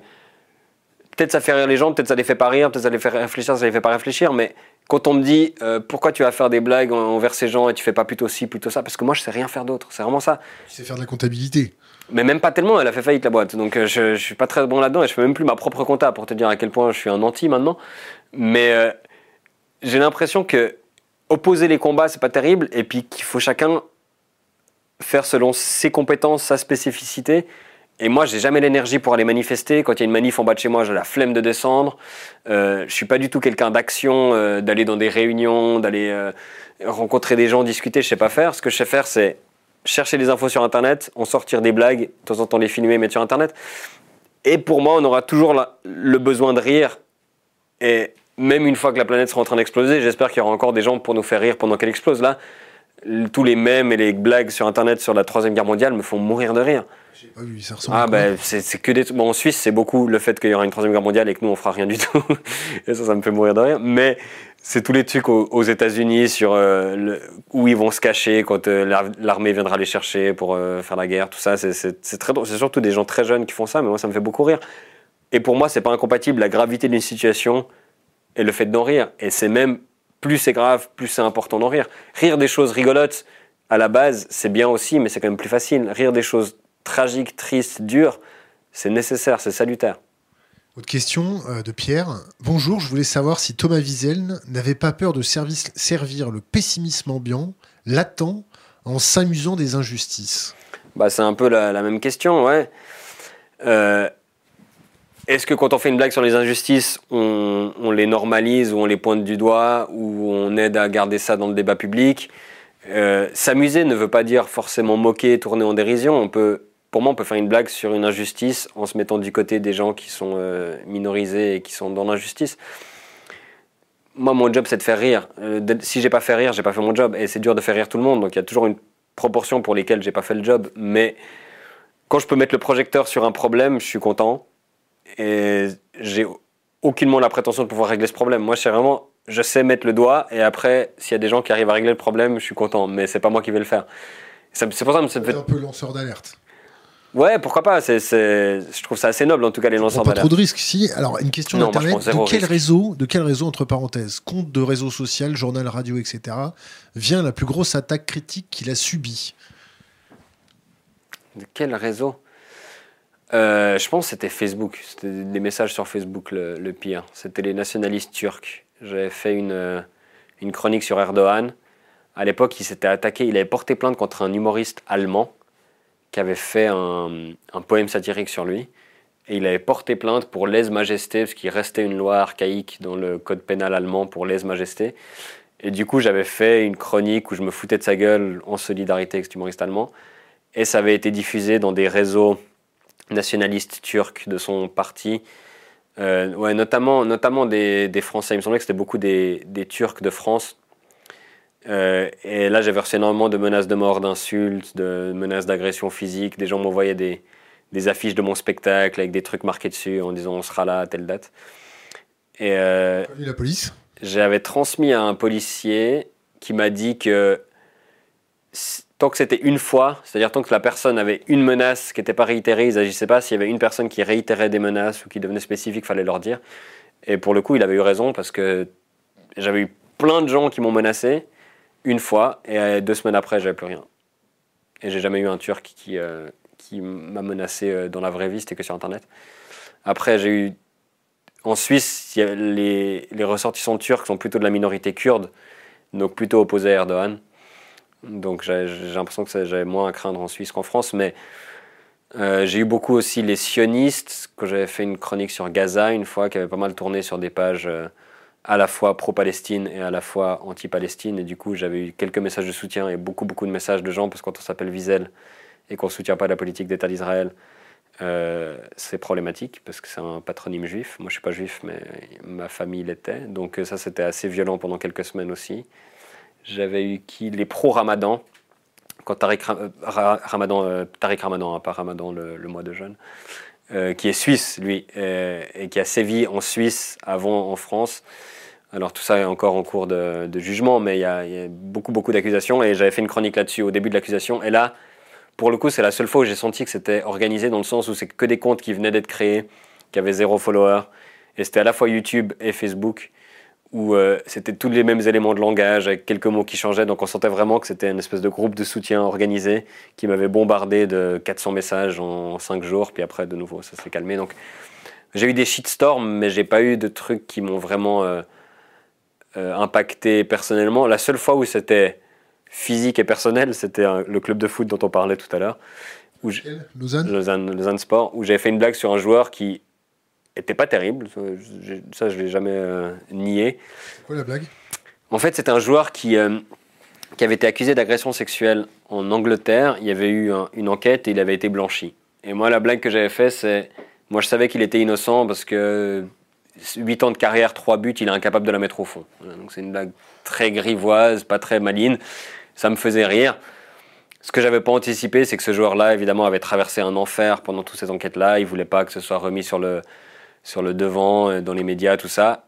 Et du coup, il a mal réagi, il m'a croisé après, il m'a un peu pris à partie comme sur un terrain de foot, c'est-à-dire que j'ai fait un tacle par derrière et il a réagi comme si on avait fait un tacle par derrière. Le problème, c'est que je sais pas qui a alerté la presse de ce qui s'était passé alors que c'était dans le parking. Et du coup, ça a fait les gros titres en Suisse et malheureusement pour lui, tout le monde n'a parlé que de cette blague.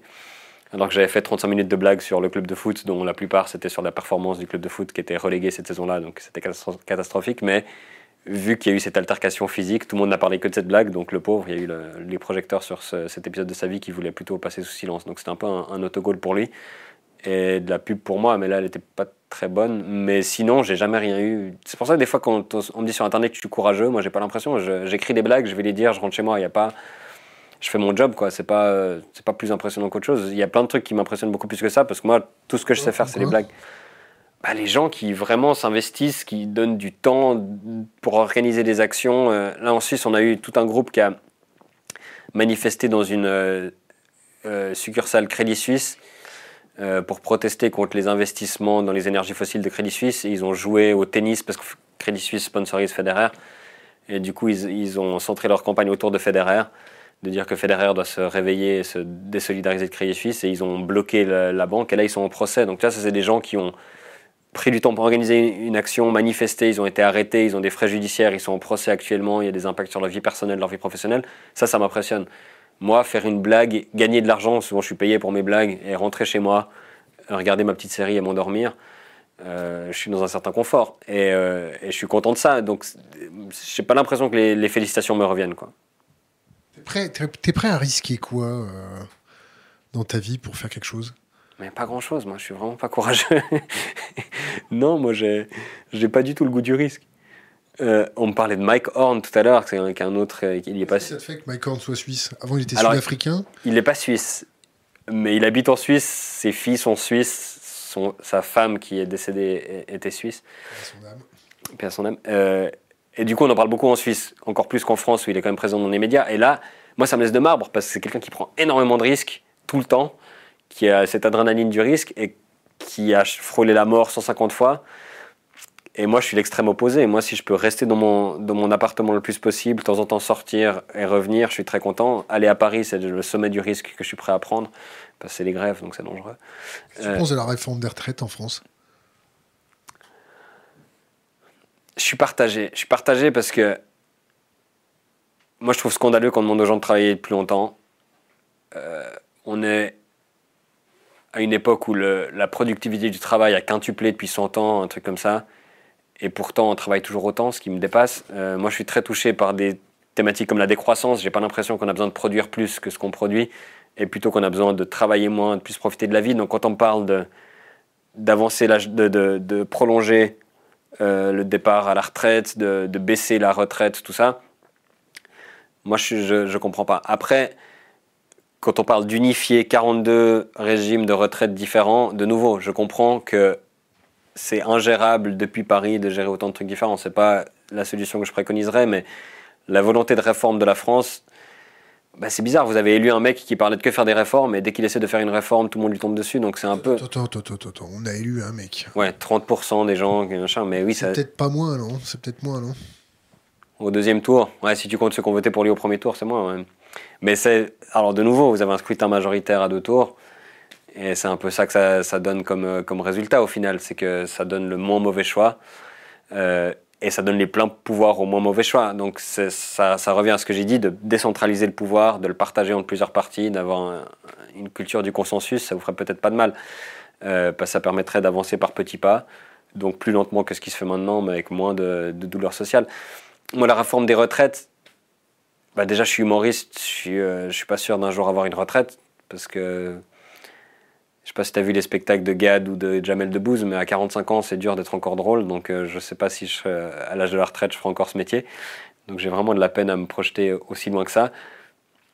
Mais démographiquement, c'est sûr qu'on peut pas continuer. 45 ans, tu, tu connais pas des vieux humoristes américains euh, Oui, américains, ouais, bien sûr. Américains, il y en a très, il y en a plein qui arrivent à, à durer. Préféré euh, qui est mon préféré? Je, consomme de moins en moins d'humour, ce qui est assez contradictoire, mais j'ai de la peine à regarder euh, des spectacles de plus en plus parce que j'ai l'impression de travailler, puis j'aime pas trop travailler. Je suis un flemmard. Mais qui est-ce que j'ai vu qui est très bon récemment? Euh, Moi, j'aime bien les Anglais, j'aime bien, j'aime bien Ricky Gervais, j'aime bien Stuart Lee, qui est écossais. je suis fan du roast, de ces émissions où il, il se balance des salvanes à la gueule. Donc les mecs qui, euh, qui officient dans ces émissions-là, je suis assez fan. Et les nanas aussi, on a été très drôles. Sarah Silverman, euh, Natasha Leggero, des nanas comme ça. J'aime bien les, les vannes bah, comme celles que je fais contre les entreprises. Quoi. Les gens qui font des vannes un peu frontales comme ça, ça, ça me plaît. Mais en France, j'ai l'impression que c'est... Dès que tu deviens méga connu dans l'humour, tu fais un peu de télé, un peu de cinéma, machin, et après, c'est difficile de faire le cinquième, le sixième, le septième spectacle. J'ai pas énormément d'exemples de gens qui sont restés de façon constante euh, excellent. Ça parle Georges Carlin? Ouais, alors c'est la génération d'avant, mais j'ai découvert un peu sur YouTube et, et c'est fou de se dire que ce mec était déjà euh, très très pertinent euh, à l'époque et que ces trucs ont peu perdu en pertinence. Quoi. Le, Seven Words You Can't Say on Television, c'est assez impressionnant parce que là, pour le coup, on parlait de censure. Bah, là, la censure existait, puis le mec, il y allait frontal. Quoi. et George Carlin, et avant lui, c'était Lenny Bruce. C'est deux mecs qui ont, qui ont abattu des frontières et, et on, est tributaire de ce qu'ils ont réussi à faire. Il y a Bill Hicks aussi que j'aime bien, euh, notamment un passage sur le marketing. Moi j'ai beaucoup de peine avec le marketing et la pub, et il a tout un passage, je crois que c'était à Londres. d'air chaud, les brasseurs de fumée. Ouais, voilà. Où il dit if, if you work in marketing, kill yourself. Puis il y a tout le monde qui commence à rigoler, là, no, seriously, kill yourself. Puis il a tout un truc sur le fait que les gens qui bossent dans le marketing, il faut qu'ils se tuent. Et euh, ce qui est évidemment euh, pas ma position à moi parce que mon colloque bosse dans le marketing et je l'aime bien, mais euh, c'est très drôle. Et... Tu viens en colocation? Ouais. Tu vois ce que c'est la vie d'artiste? Non, c'est presque par choix. Enfin, c'était par choix à l'époque, puis euh, maintenant, euh, c'est comme ça parce que j'ai la flemme de déménager. Question internet de Ba. que pense-t-il de la prestation de Ricky Gervais au Golden Globe 2020 Approuve-t-il la démarche et pourquoi? Ah oui, moi j'ai trouvé très drôle. Pour ceux qui n'ont pas vu, euh, il a fait une entame de 7-8 minutes. C'est la cinquième fois qu'il fait les Golden Globes, donc il est, rompu à l'exercice. Et il a fait quelques vannes sur Hollywood, des très très drôles. Il a fait une vanne sur l'âge de, des meufs de DiCaprio. Il a dit que le film était tellement long qu'à la fin, la date de DiCaprio était trop vieille pour lui. Il a fait quelques vannes sur Jeffrey Epstein. Il a fait vraiment un peu les sujets brûlants. Et ce, qui a beaucoup fait parler, et ce qui n'est pas ce qui m'a fait le plus rire, moi, c'est vraiment ce début-là m'a beaucoup fait rire. Et après, il a fait une dénonciation du fait que les acteurs, réalisateurs, producteurs hollywoodiens sont majoritairement démocrates, de gauche, etc.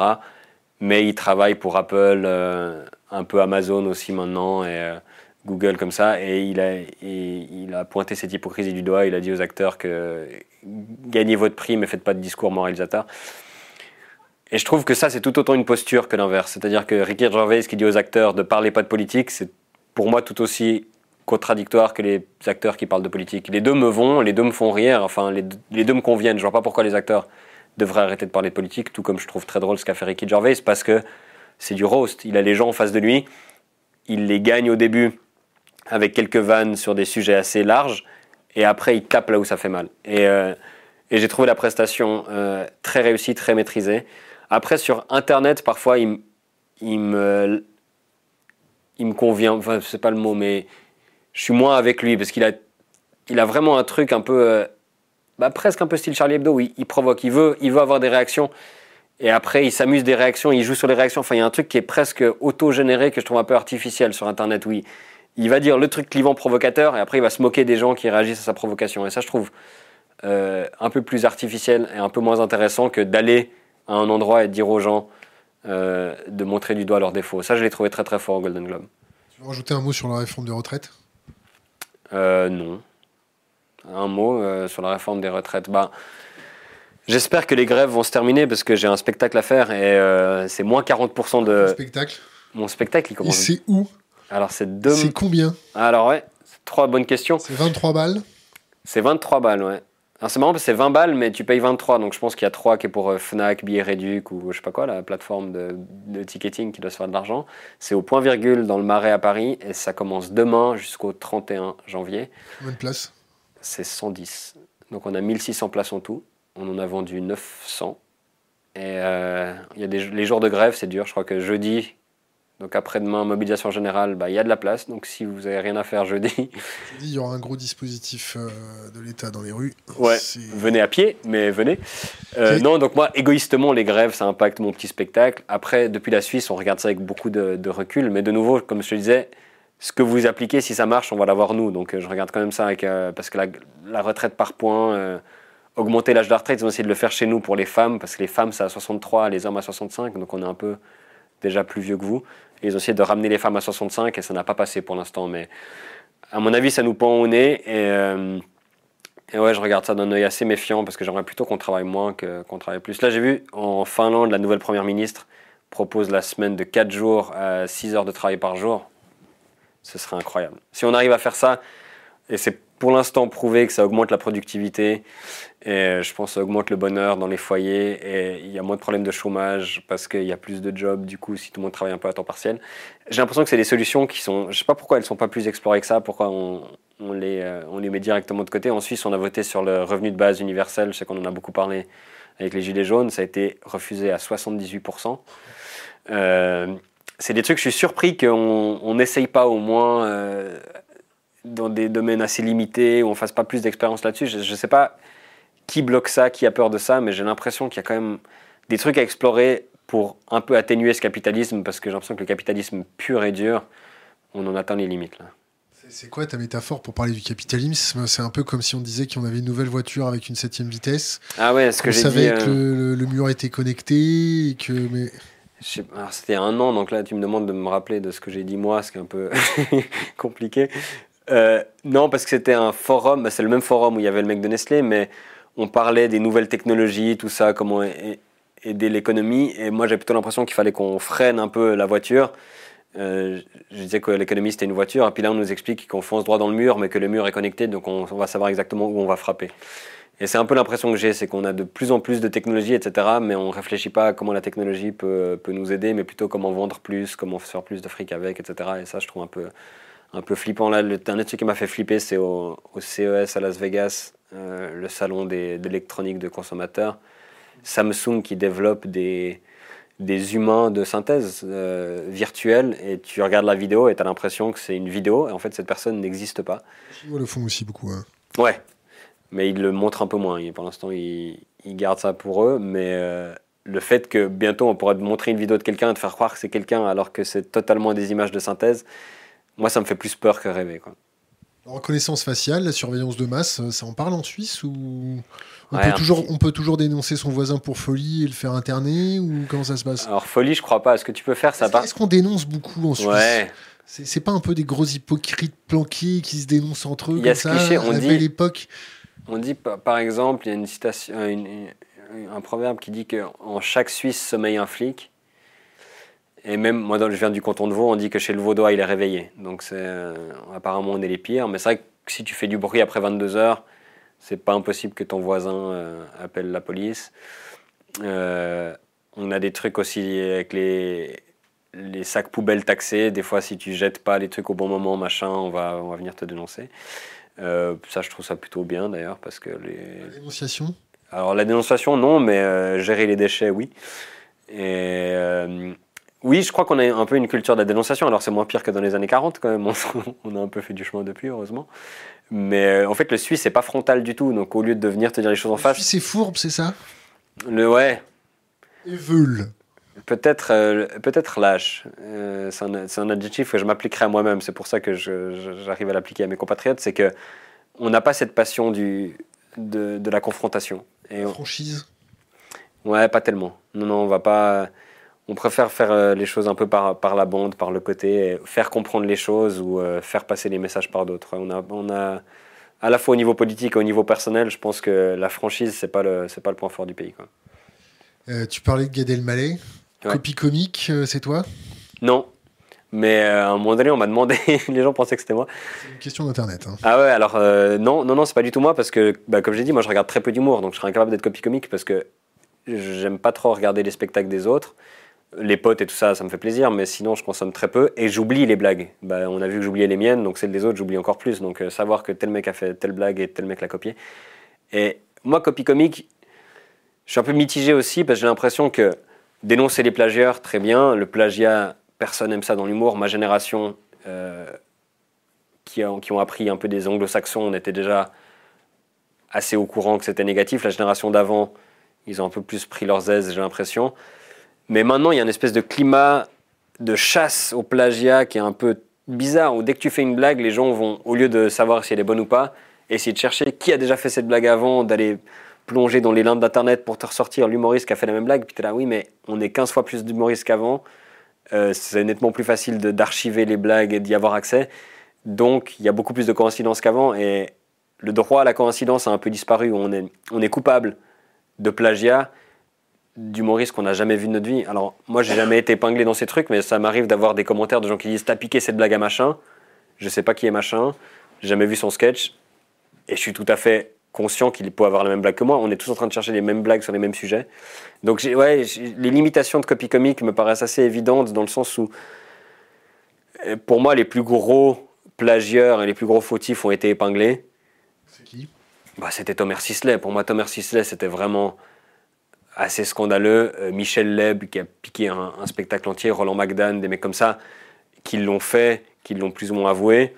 Gad, pour moi, il est un peu dans une zone grise où il l'a fait beaucoup à une époque, un peu moins par après, mais on l'a tellement passé au peigne fin qu'on a retrouvé un peu des trucs à gauche, à droite. Pour moi, c'était pas le pire, mais c'est très bien que ce soit euh, sorti mais continuer d'aller chercher le petit humoriste qui galère pour vendre des places de son spectacle, on va, on va chercher chacune de ses blagues s'il n'y a pas un mec qui l'a fait dans le Connecticut en 95, je vois pas bien l'intérêt. Et le problème qu'il y a du coup, et ça de nouveau c'est l'égoïsme qui parle, c'est que par exemple au Québec et aux États-Unis, les humoristes français, auxquels je suis assimilé, parce que pour eux c'est compliqué de faire la différence entre les Suisses, les Belges et les Français, bah, on est tous des plagieurs. Parce qu'il y en a trois qui ont été épinglés, trois gros et quelques-uns des plus petits, bah, on est tous des plagieurs.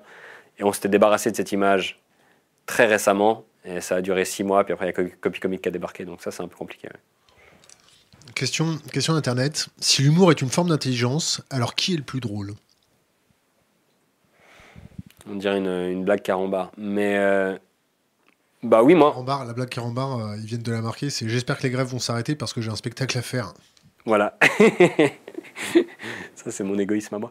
Euh, oui, l'intelligence, c'est une forme d'humour. Moi, en tout cas, les gens très intelligents qui sont pas drôles, euh, je trouve que c'est un peu du gâchis. Parce que c'est tellement un, vecteur puissant pour faire passer un message que je trouve bête de s'en priver. Par exemple, une tradition américaine, il n'y en a pas beaucoup qu'il faut imiter, mais le, dîner des correspondants de la Maison Blanche, moi j'étais chaque année très impressionné par la faculté du président, euh, que ce soit Obama, Bush ou Clinton, c'est les trois que j'ai connus de mon vivant avant Trump, à faire des blagues et à être drôle sur des sujets de politique alors que moi, je ne verrais pas ça en France, je ne verrais pas ça en Suisse, mais un mec intelligent qui, utilise l'humour, c'est très puissant.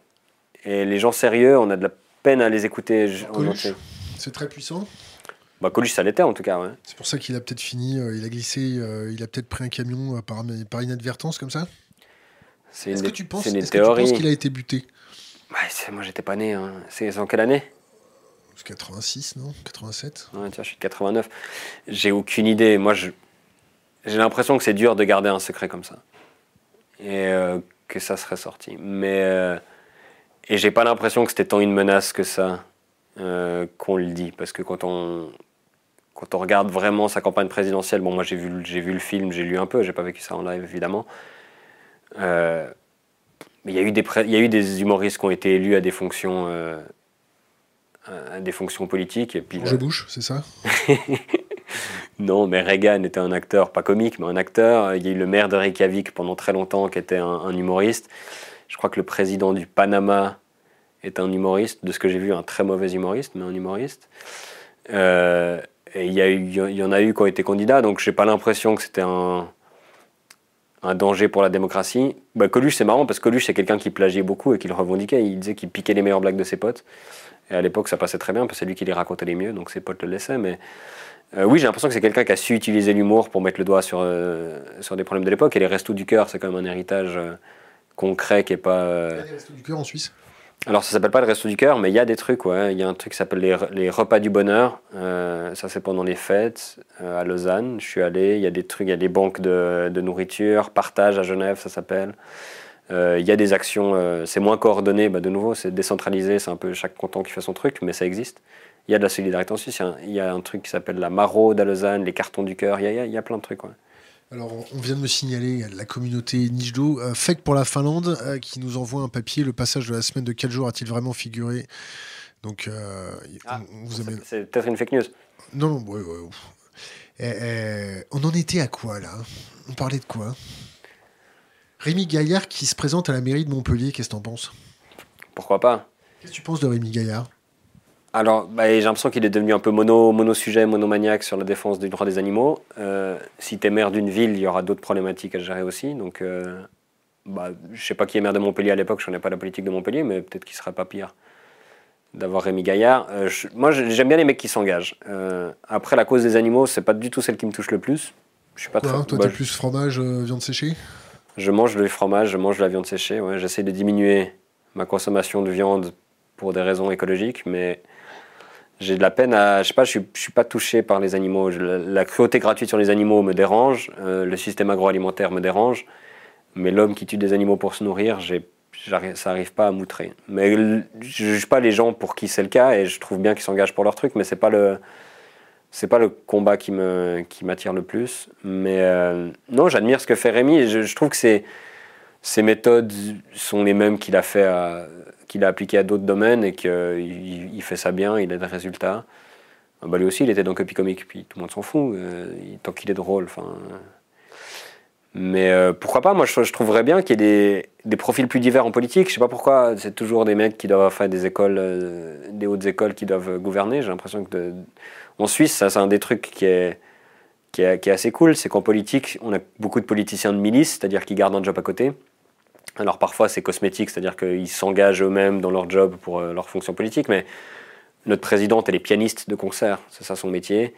Euh, on a un vigneron qui est au Conseil fédéral, on a des agriculteurs, enfin on a des gens qui ont des autres métiers que juste juristes, avocats ou fonctionnaires. Donc ça, c'est- Connecté avec la vraie vie.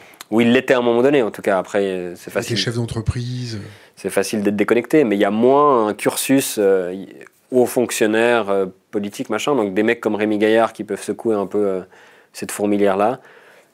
Et encore plus au niveau euh, municipal, communal, c'est-à-dire que lui, il est de Montpellier, il a toujours vécu à Montpellier, il connaît Montpellier. Ben, je trouve très bien qu'il s'engage en politique à Montpellier. ouais. Tu le vois s'engager en politique nationale?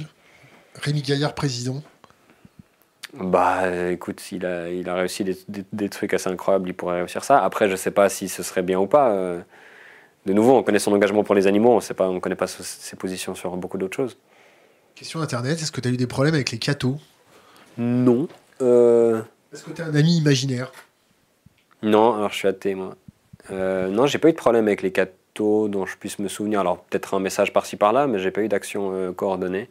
Mais en Suisse, la, religion catholique est moins puissante. Il y a certains cantons où ils sont encore très présents. Le Valais notamment est très catholique. Fribourg est très catholique, mais euh, Mais sinon, non, il n'y a, pas euh, la manif pour tous, des trucs comme ça. Bon, on n'a pas le mariage homosexuel en Suisse, on n'a que le, partenariat enregistré.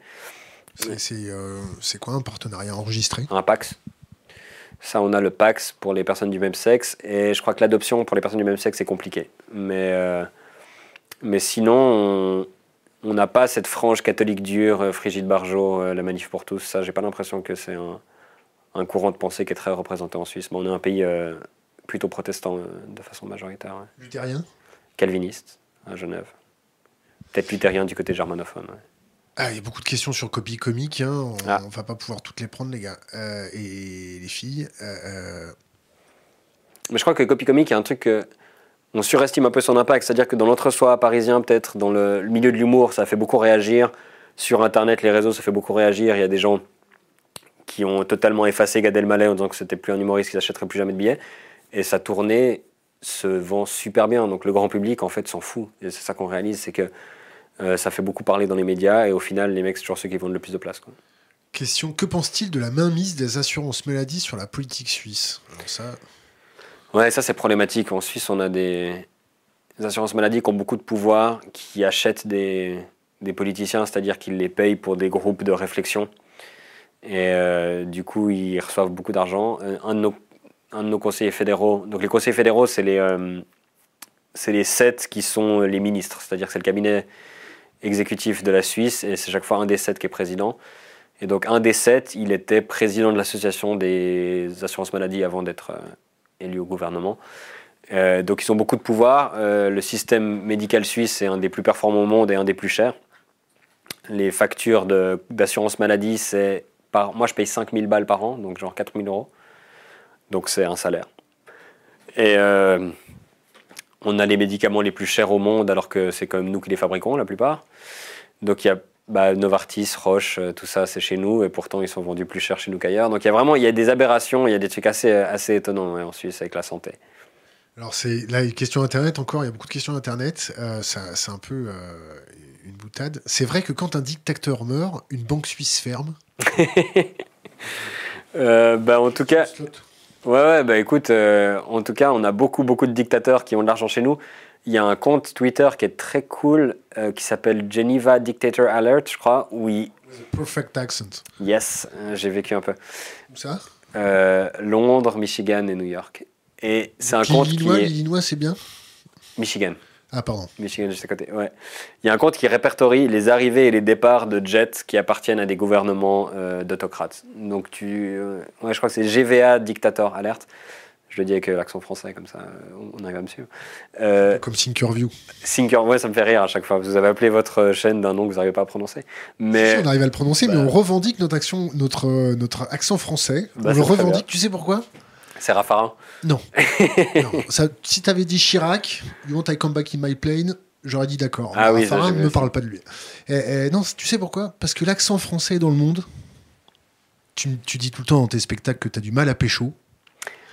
Et eh ben mon pote, tu prends l'accent français, regarde-lui à, côté avec sa, tête, il arrive quand même à attraper des Suisses. Donc n'hésite pas, l'accent français. Mais tu sais quoi, c'est marrant que tu dis ça, parce que quand j'étais en échange aux États-Unis, euh, dans le Michigan. Donc, j'étais avec plusieurs potes suisses francophones qui, eux, avaient l'accent français. Chicago? Michigan, c'est à côté de Détroit. Enfin, c'est la capitale, c'est enfin, c'est pas la capitale, mais la plus grande ville, c'est Détroit. J'étais à une heure de Détroit. C'était en quelle année? 2010. Comment ça s'est passé là-bas avec euh, la crise financière? T'as as eu une perception de ce qui se passait dans la rue? Non, sur un campus universitaire, t'es un peu euh, coupé tu du monde. Tu voyais pas euh, des étudiants avec euh, des dents manquantes, de l'air Non, parce que bah, les collages, il était 20 000 dollars par, par an, donc c'était pas dans cette école. Mais par contre, je suis allé à Détroit pour voir un match de hockey. Et là, c'était flippant, parce que la ville de Détroit avait la même population, donc on est en 2010, qu'en 1920. C'est-à-dire que c'est une ville fantôme. Et ils étaient obligés de rassembler des gens dans des quartiers parce que ils étaient tellement éparpillés dans la ville que c'était plus possible pour les écoles, pour les pompiers, pour les hôpitaux. Donc ils devaient dire aux gens, bah, on abandonne ce quartier-là, puis vous déménagez là. Donc tu avais des quartiers fantômes. Le centre-ville, c'était quasi que des boutiques avec des parois de bois, comme pendant le G8. C'était, assez flippant. Et Détroit Inner City, donc intramuros, c'est je crois 92% afro-américains, euh, parce qu'ils sont tous dans les, dans les banlieues, les, les blancs.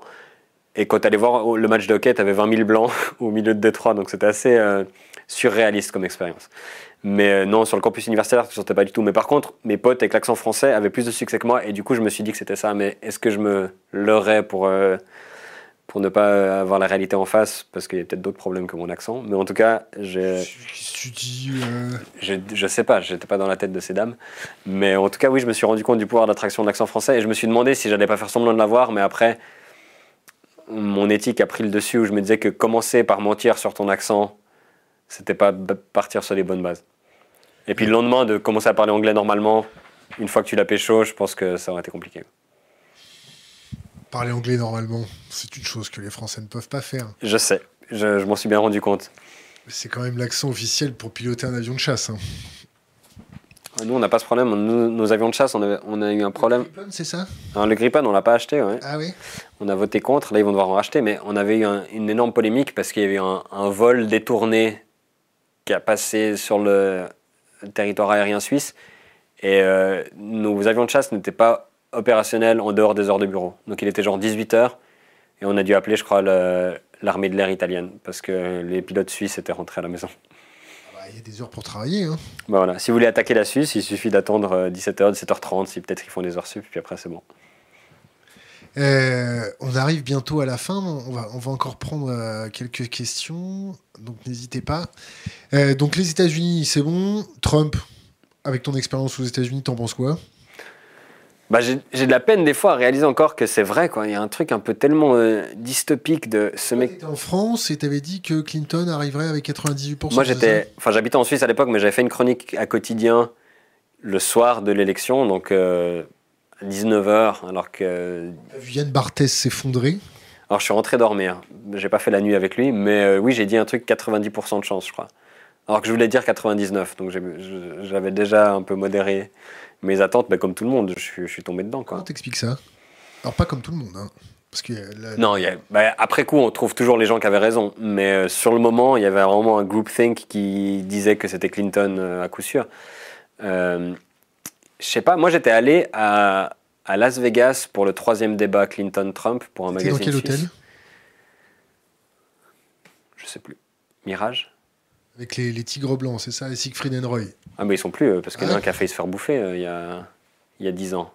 Il est, c'est un légume, je crois. Je sais plus si c'est Siegfried ou Roy, mais il y en a un qui s'est fait happer la tête par un tigre, et du coup, ils sont, euh, ils sont à la retraite, mais ils sont multi, multi, multimillionnaires. non, mais je suis pas allé voir. Si, je suis allé voir le Cirque du Soleil, mais je me suis endormi. Ils sont remplacés par Céline Dion, c'est ça? Non, ça, ça, ça, va en plus, mais j'étais allé voir le débat, et puis j'avais fait des, une chronique sur le débat, et c'était marrant parce que tu avais vraiment l'impression que tu avais une politicienne politicienne puis un homme de spectacle quoi c'était un, espèce de clash de, style et d'objectifs quoi ils s'en foutaient d'avoir un programme ou quoi que ce soit c'était il fallait trouver la punch euh, avoir l'air d'avoir raison etc et je sais pas comment j'explique ça mais je pense que c'est la perception qu'on a des États-Unis depuis ici, c'est New York, c'est Los Angeles, c'est un peu les, les métropoles euh, des côtes, et c'est pas eux qui ont voté. Quoi. Enfin, en termes de population.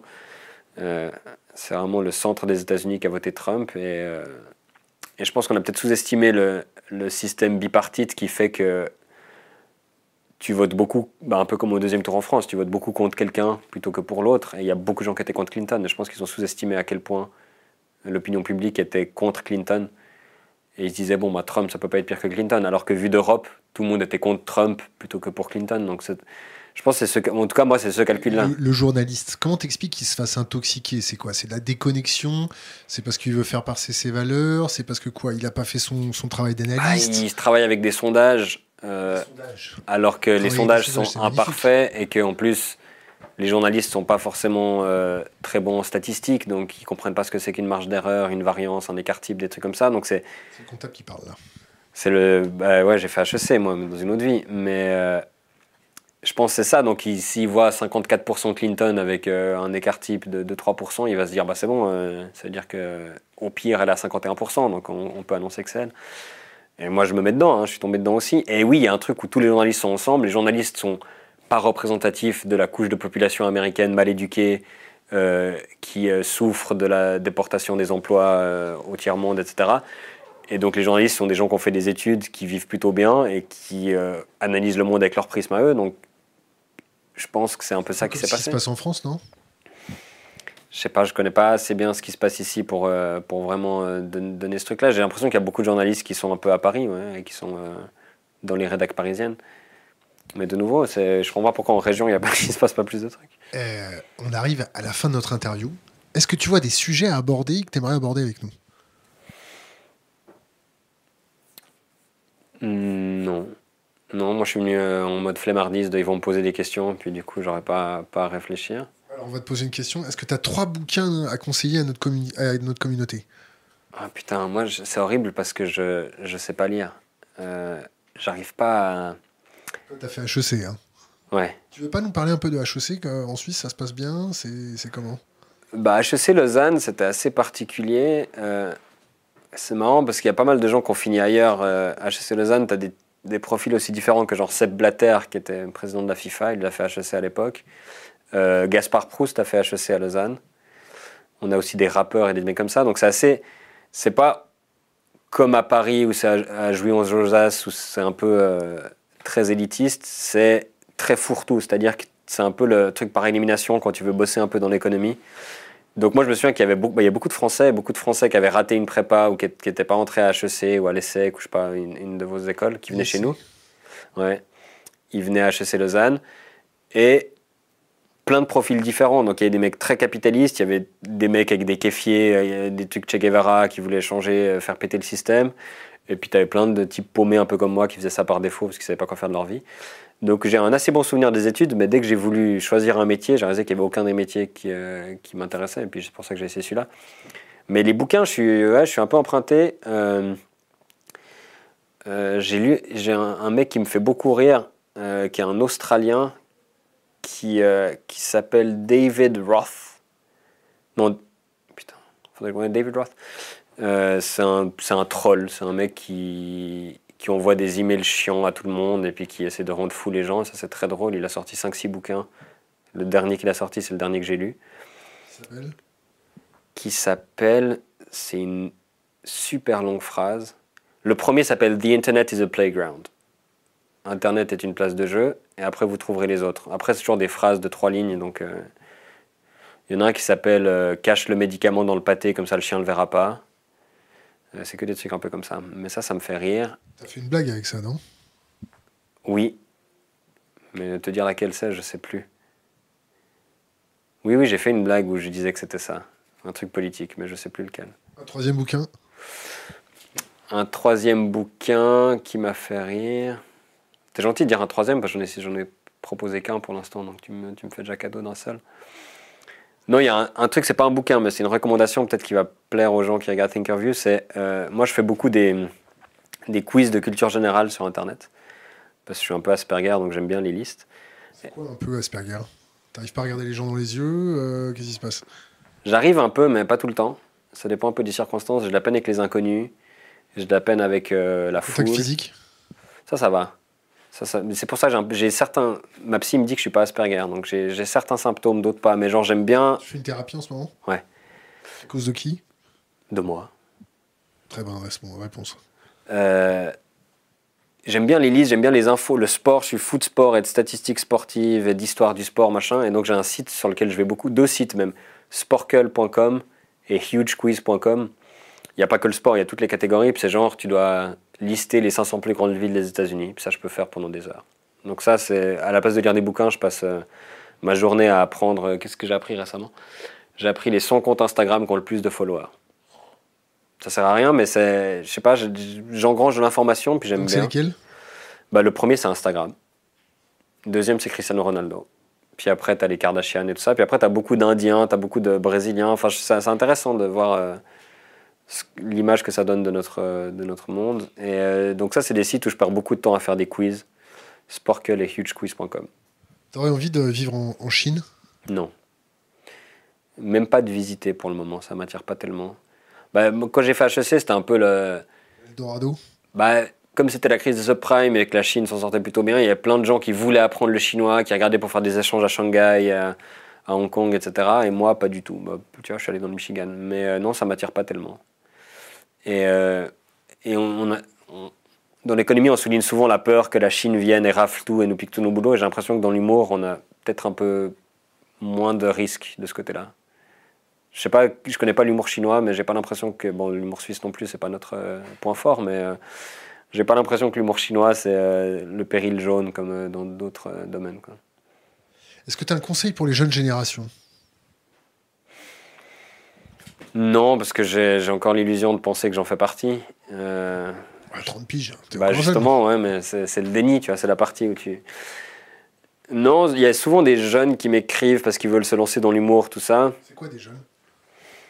Bah, De plus en plus jeunes, genre 14, 15, 16, 17, comme ça, qui sont au moment où ils doivent choisir une, une filière. Et, euh, et j'ai l'impression qu'il y a un piège à éviter, c'est qu'il y a beaucoup de gens qui choisissent cette filière pour être connus, ou pour être dans les trucs où tu es connu, ou pour avoir beaucoup de gens sur YouTube, machin. Et, euh, et ça, c'est pas la, pas la bonne filière. Si tu veux être connu, il faut être influenceur. Enfin, faut faire un truc où t'as pas besoin de. Est-ce que tu as un avis sur les influenceurs? Est-ce que tu as des chaînes YouTube à conseiller? Qui crèvent. Euh, non, j'ai vraiment de la peine avec ça. C'est vraiment ça me rend fou. Ouais, cette espèce d'hypocrisie de faire croire que toi tu utilises un truc alors qu'on t'a payé pour. Enfin, la pub, déjà j'ai de la peine, mais au moins j'ai l'impression que les trucs sont clairs. Tu sais que George Clooney, il a touché de l'argent pour boire un espresso, que c'est pas lui qui décide. Tandis que l'influenceur, il va te faire croire que lui tout seul, dans, dans son salon, il a ça, alors qu'on lui a filé du fric pour ça. Ça me rend fou cette espèce de, de lavage de cerveau. Puis ces hommes et femmes sandwich qui, euh, qui sont tout contents de, de prendre de l'argent de marque en échange de leur, euh, de leur authenticité et puis de leur, euh, de leur éthique. Ça, j'ai vraiment beaucoup, beaucoup de peine. Mais j'ai l'impression que si tu veux être connu, c'est quand même le plus simple, la télé-réalité et influenceur. Parce qu'humoriste, on doit quand même produire du contenu. Donc les mecs qui et les nanas qui me demandent comment être humoriste, ben écris, écris, écris. Euh, c'est ton conseil? Ouais. Écris, développe un propos, apprends à, Tu peux écrire si tu ne lis pas? Bah, Je lis beaucoup, mais que des articles, que des, euh, que des trucs courts, quoi, des, magazines, des journaux, euh, Internet, des Twitter, des statuts, des machins, mais j'arrive pas à lire des bouquins. Un auteur qui t'a vraiment plus marqué qu'un autre? J'ai lu quasi tout Paul Auster, que j'aimais bien. Euh, ça, ça me plaisait bien. Euh, non, j'ai eu des Beck BD, j'ai lu parfois et j'ai trouvé pas mal. Euh, mais non, j'ai vraiment cette lacune dans ma culture. J'ai lu jusqu'à mes 15-16 ans et après j'ai totalement lâché. Et c'est chaque année un peu ma résolution, pas officielle parce que j'en prends pas tellement. C'est j'espère. J'ai lu à l'école, ouais, mais non, ça m'a pas touché plus que ça. Je te relance sur le conseil pour les jeunes générations. Écrire, écrire, écrire bah, si, si, tu veux faire un métier où tu dois proposer un contenu aux gens, ouais, euh, entraîne-toi à, savoir quoi dire parce que c'est. Euh, j'ai l'impression qu'on peut apprendre à être drôle euh, jusqu'à un certain stade, ou en tout cas à polir ton propos, etc. Mais développer un, un fond et, et, développer des choses à dire, ça prend plus de temps. Donc intéressez-vous au monde autour de vous. Et ça, j'ai l'impression que la jeune génération le fait mieux que ma génération. C'est-à-dire que les jeunes de 15 ans qui sont dans la rue, je trouve ça très cool parce que ma génération, on a un peu délaissé ça, tellement tout allait bien quand on était jeune que moi j'entends souvent des gens de mon âge dire ah la politique je m'en fous et pour moi tu devrais pas pouvoir t'en foutre ça devrait pas être une option donc ça je les félicite les jeunes et je trouve c'est intéressez-vous au monde qui vous entoure et développez des avis et apprenez à les exprimer parce que ça en France vous êtes meilleur qu'en Suisse et aux États-Unis ils sont nettement meilleurs que nous de savoir comment s'exprimer et d'oser donner son avis euh, ça on a encore un peu de peine ici j'ai l'impression blague qui viennent de nous faire. Un Suisse de gauche, c'est un Français. Thomas bah, vous, êtes, vous êtes, de moins en moins de gauche quand même ici, hein, j'ai l'impression. Et nous de plus en plus, donc on va se retrouver au milieu. Ouais, ouais, méfiez-vous, vous allez faire En Marche. Ah, ils ont essayé, mais ça n'a pas fonctionné. Qui c'est qui a essayé? Un mec qui s'appelle Eric Stoffer à Genève, qui est une espèce de grande gueule. Il a fait Genève En Marche et euh, il était anti-frontalier, ce qui est assez contradictoire. Est-ce que tu veux rajouter un mot? Je savais que tu allais demander ça et j'ai oublié de réfléchir à ce que j'allais dire. Thomas Wiesel, merci.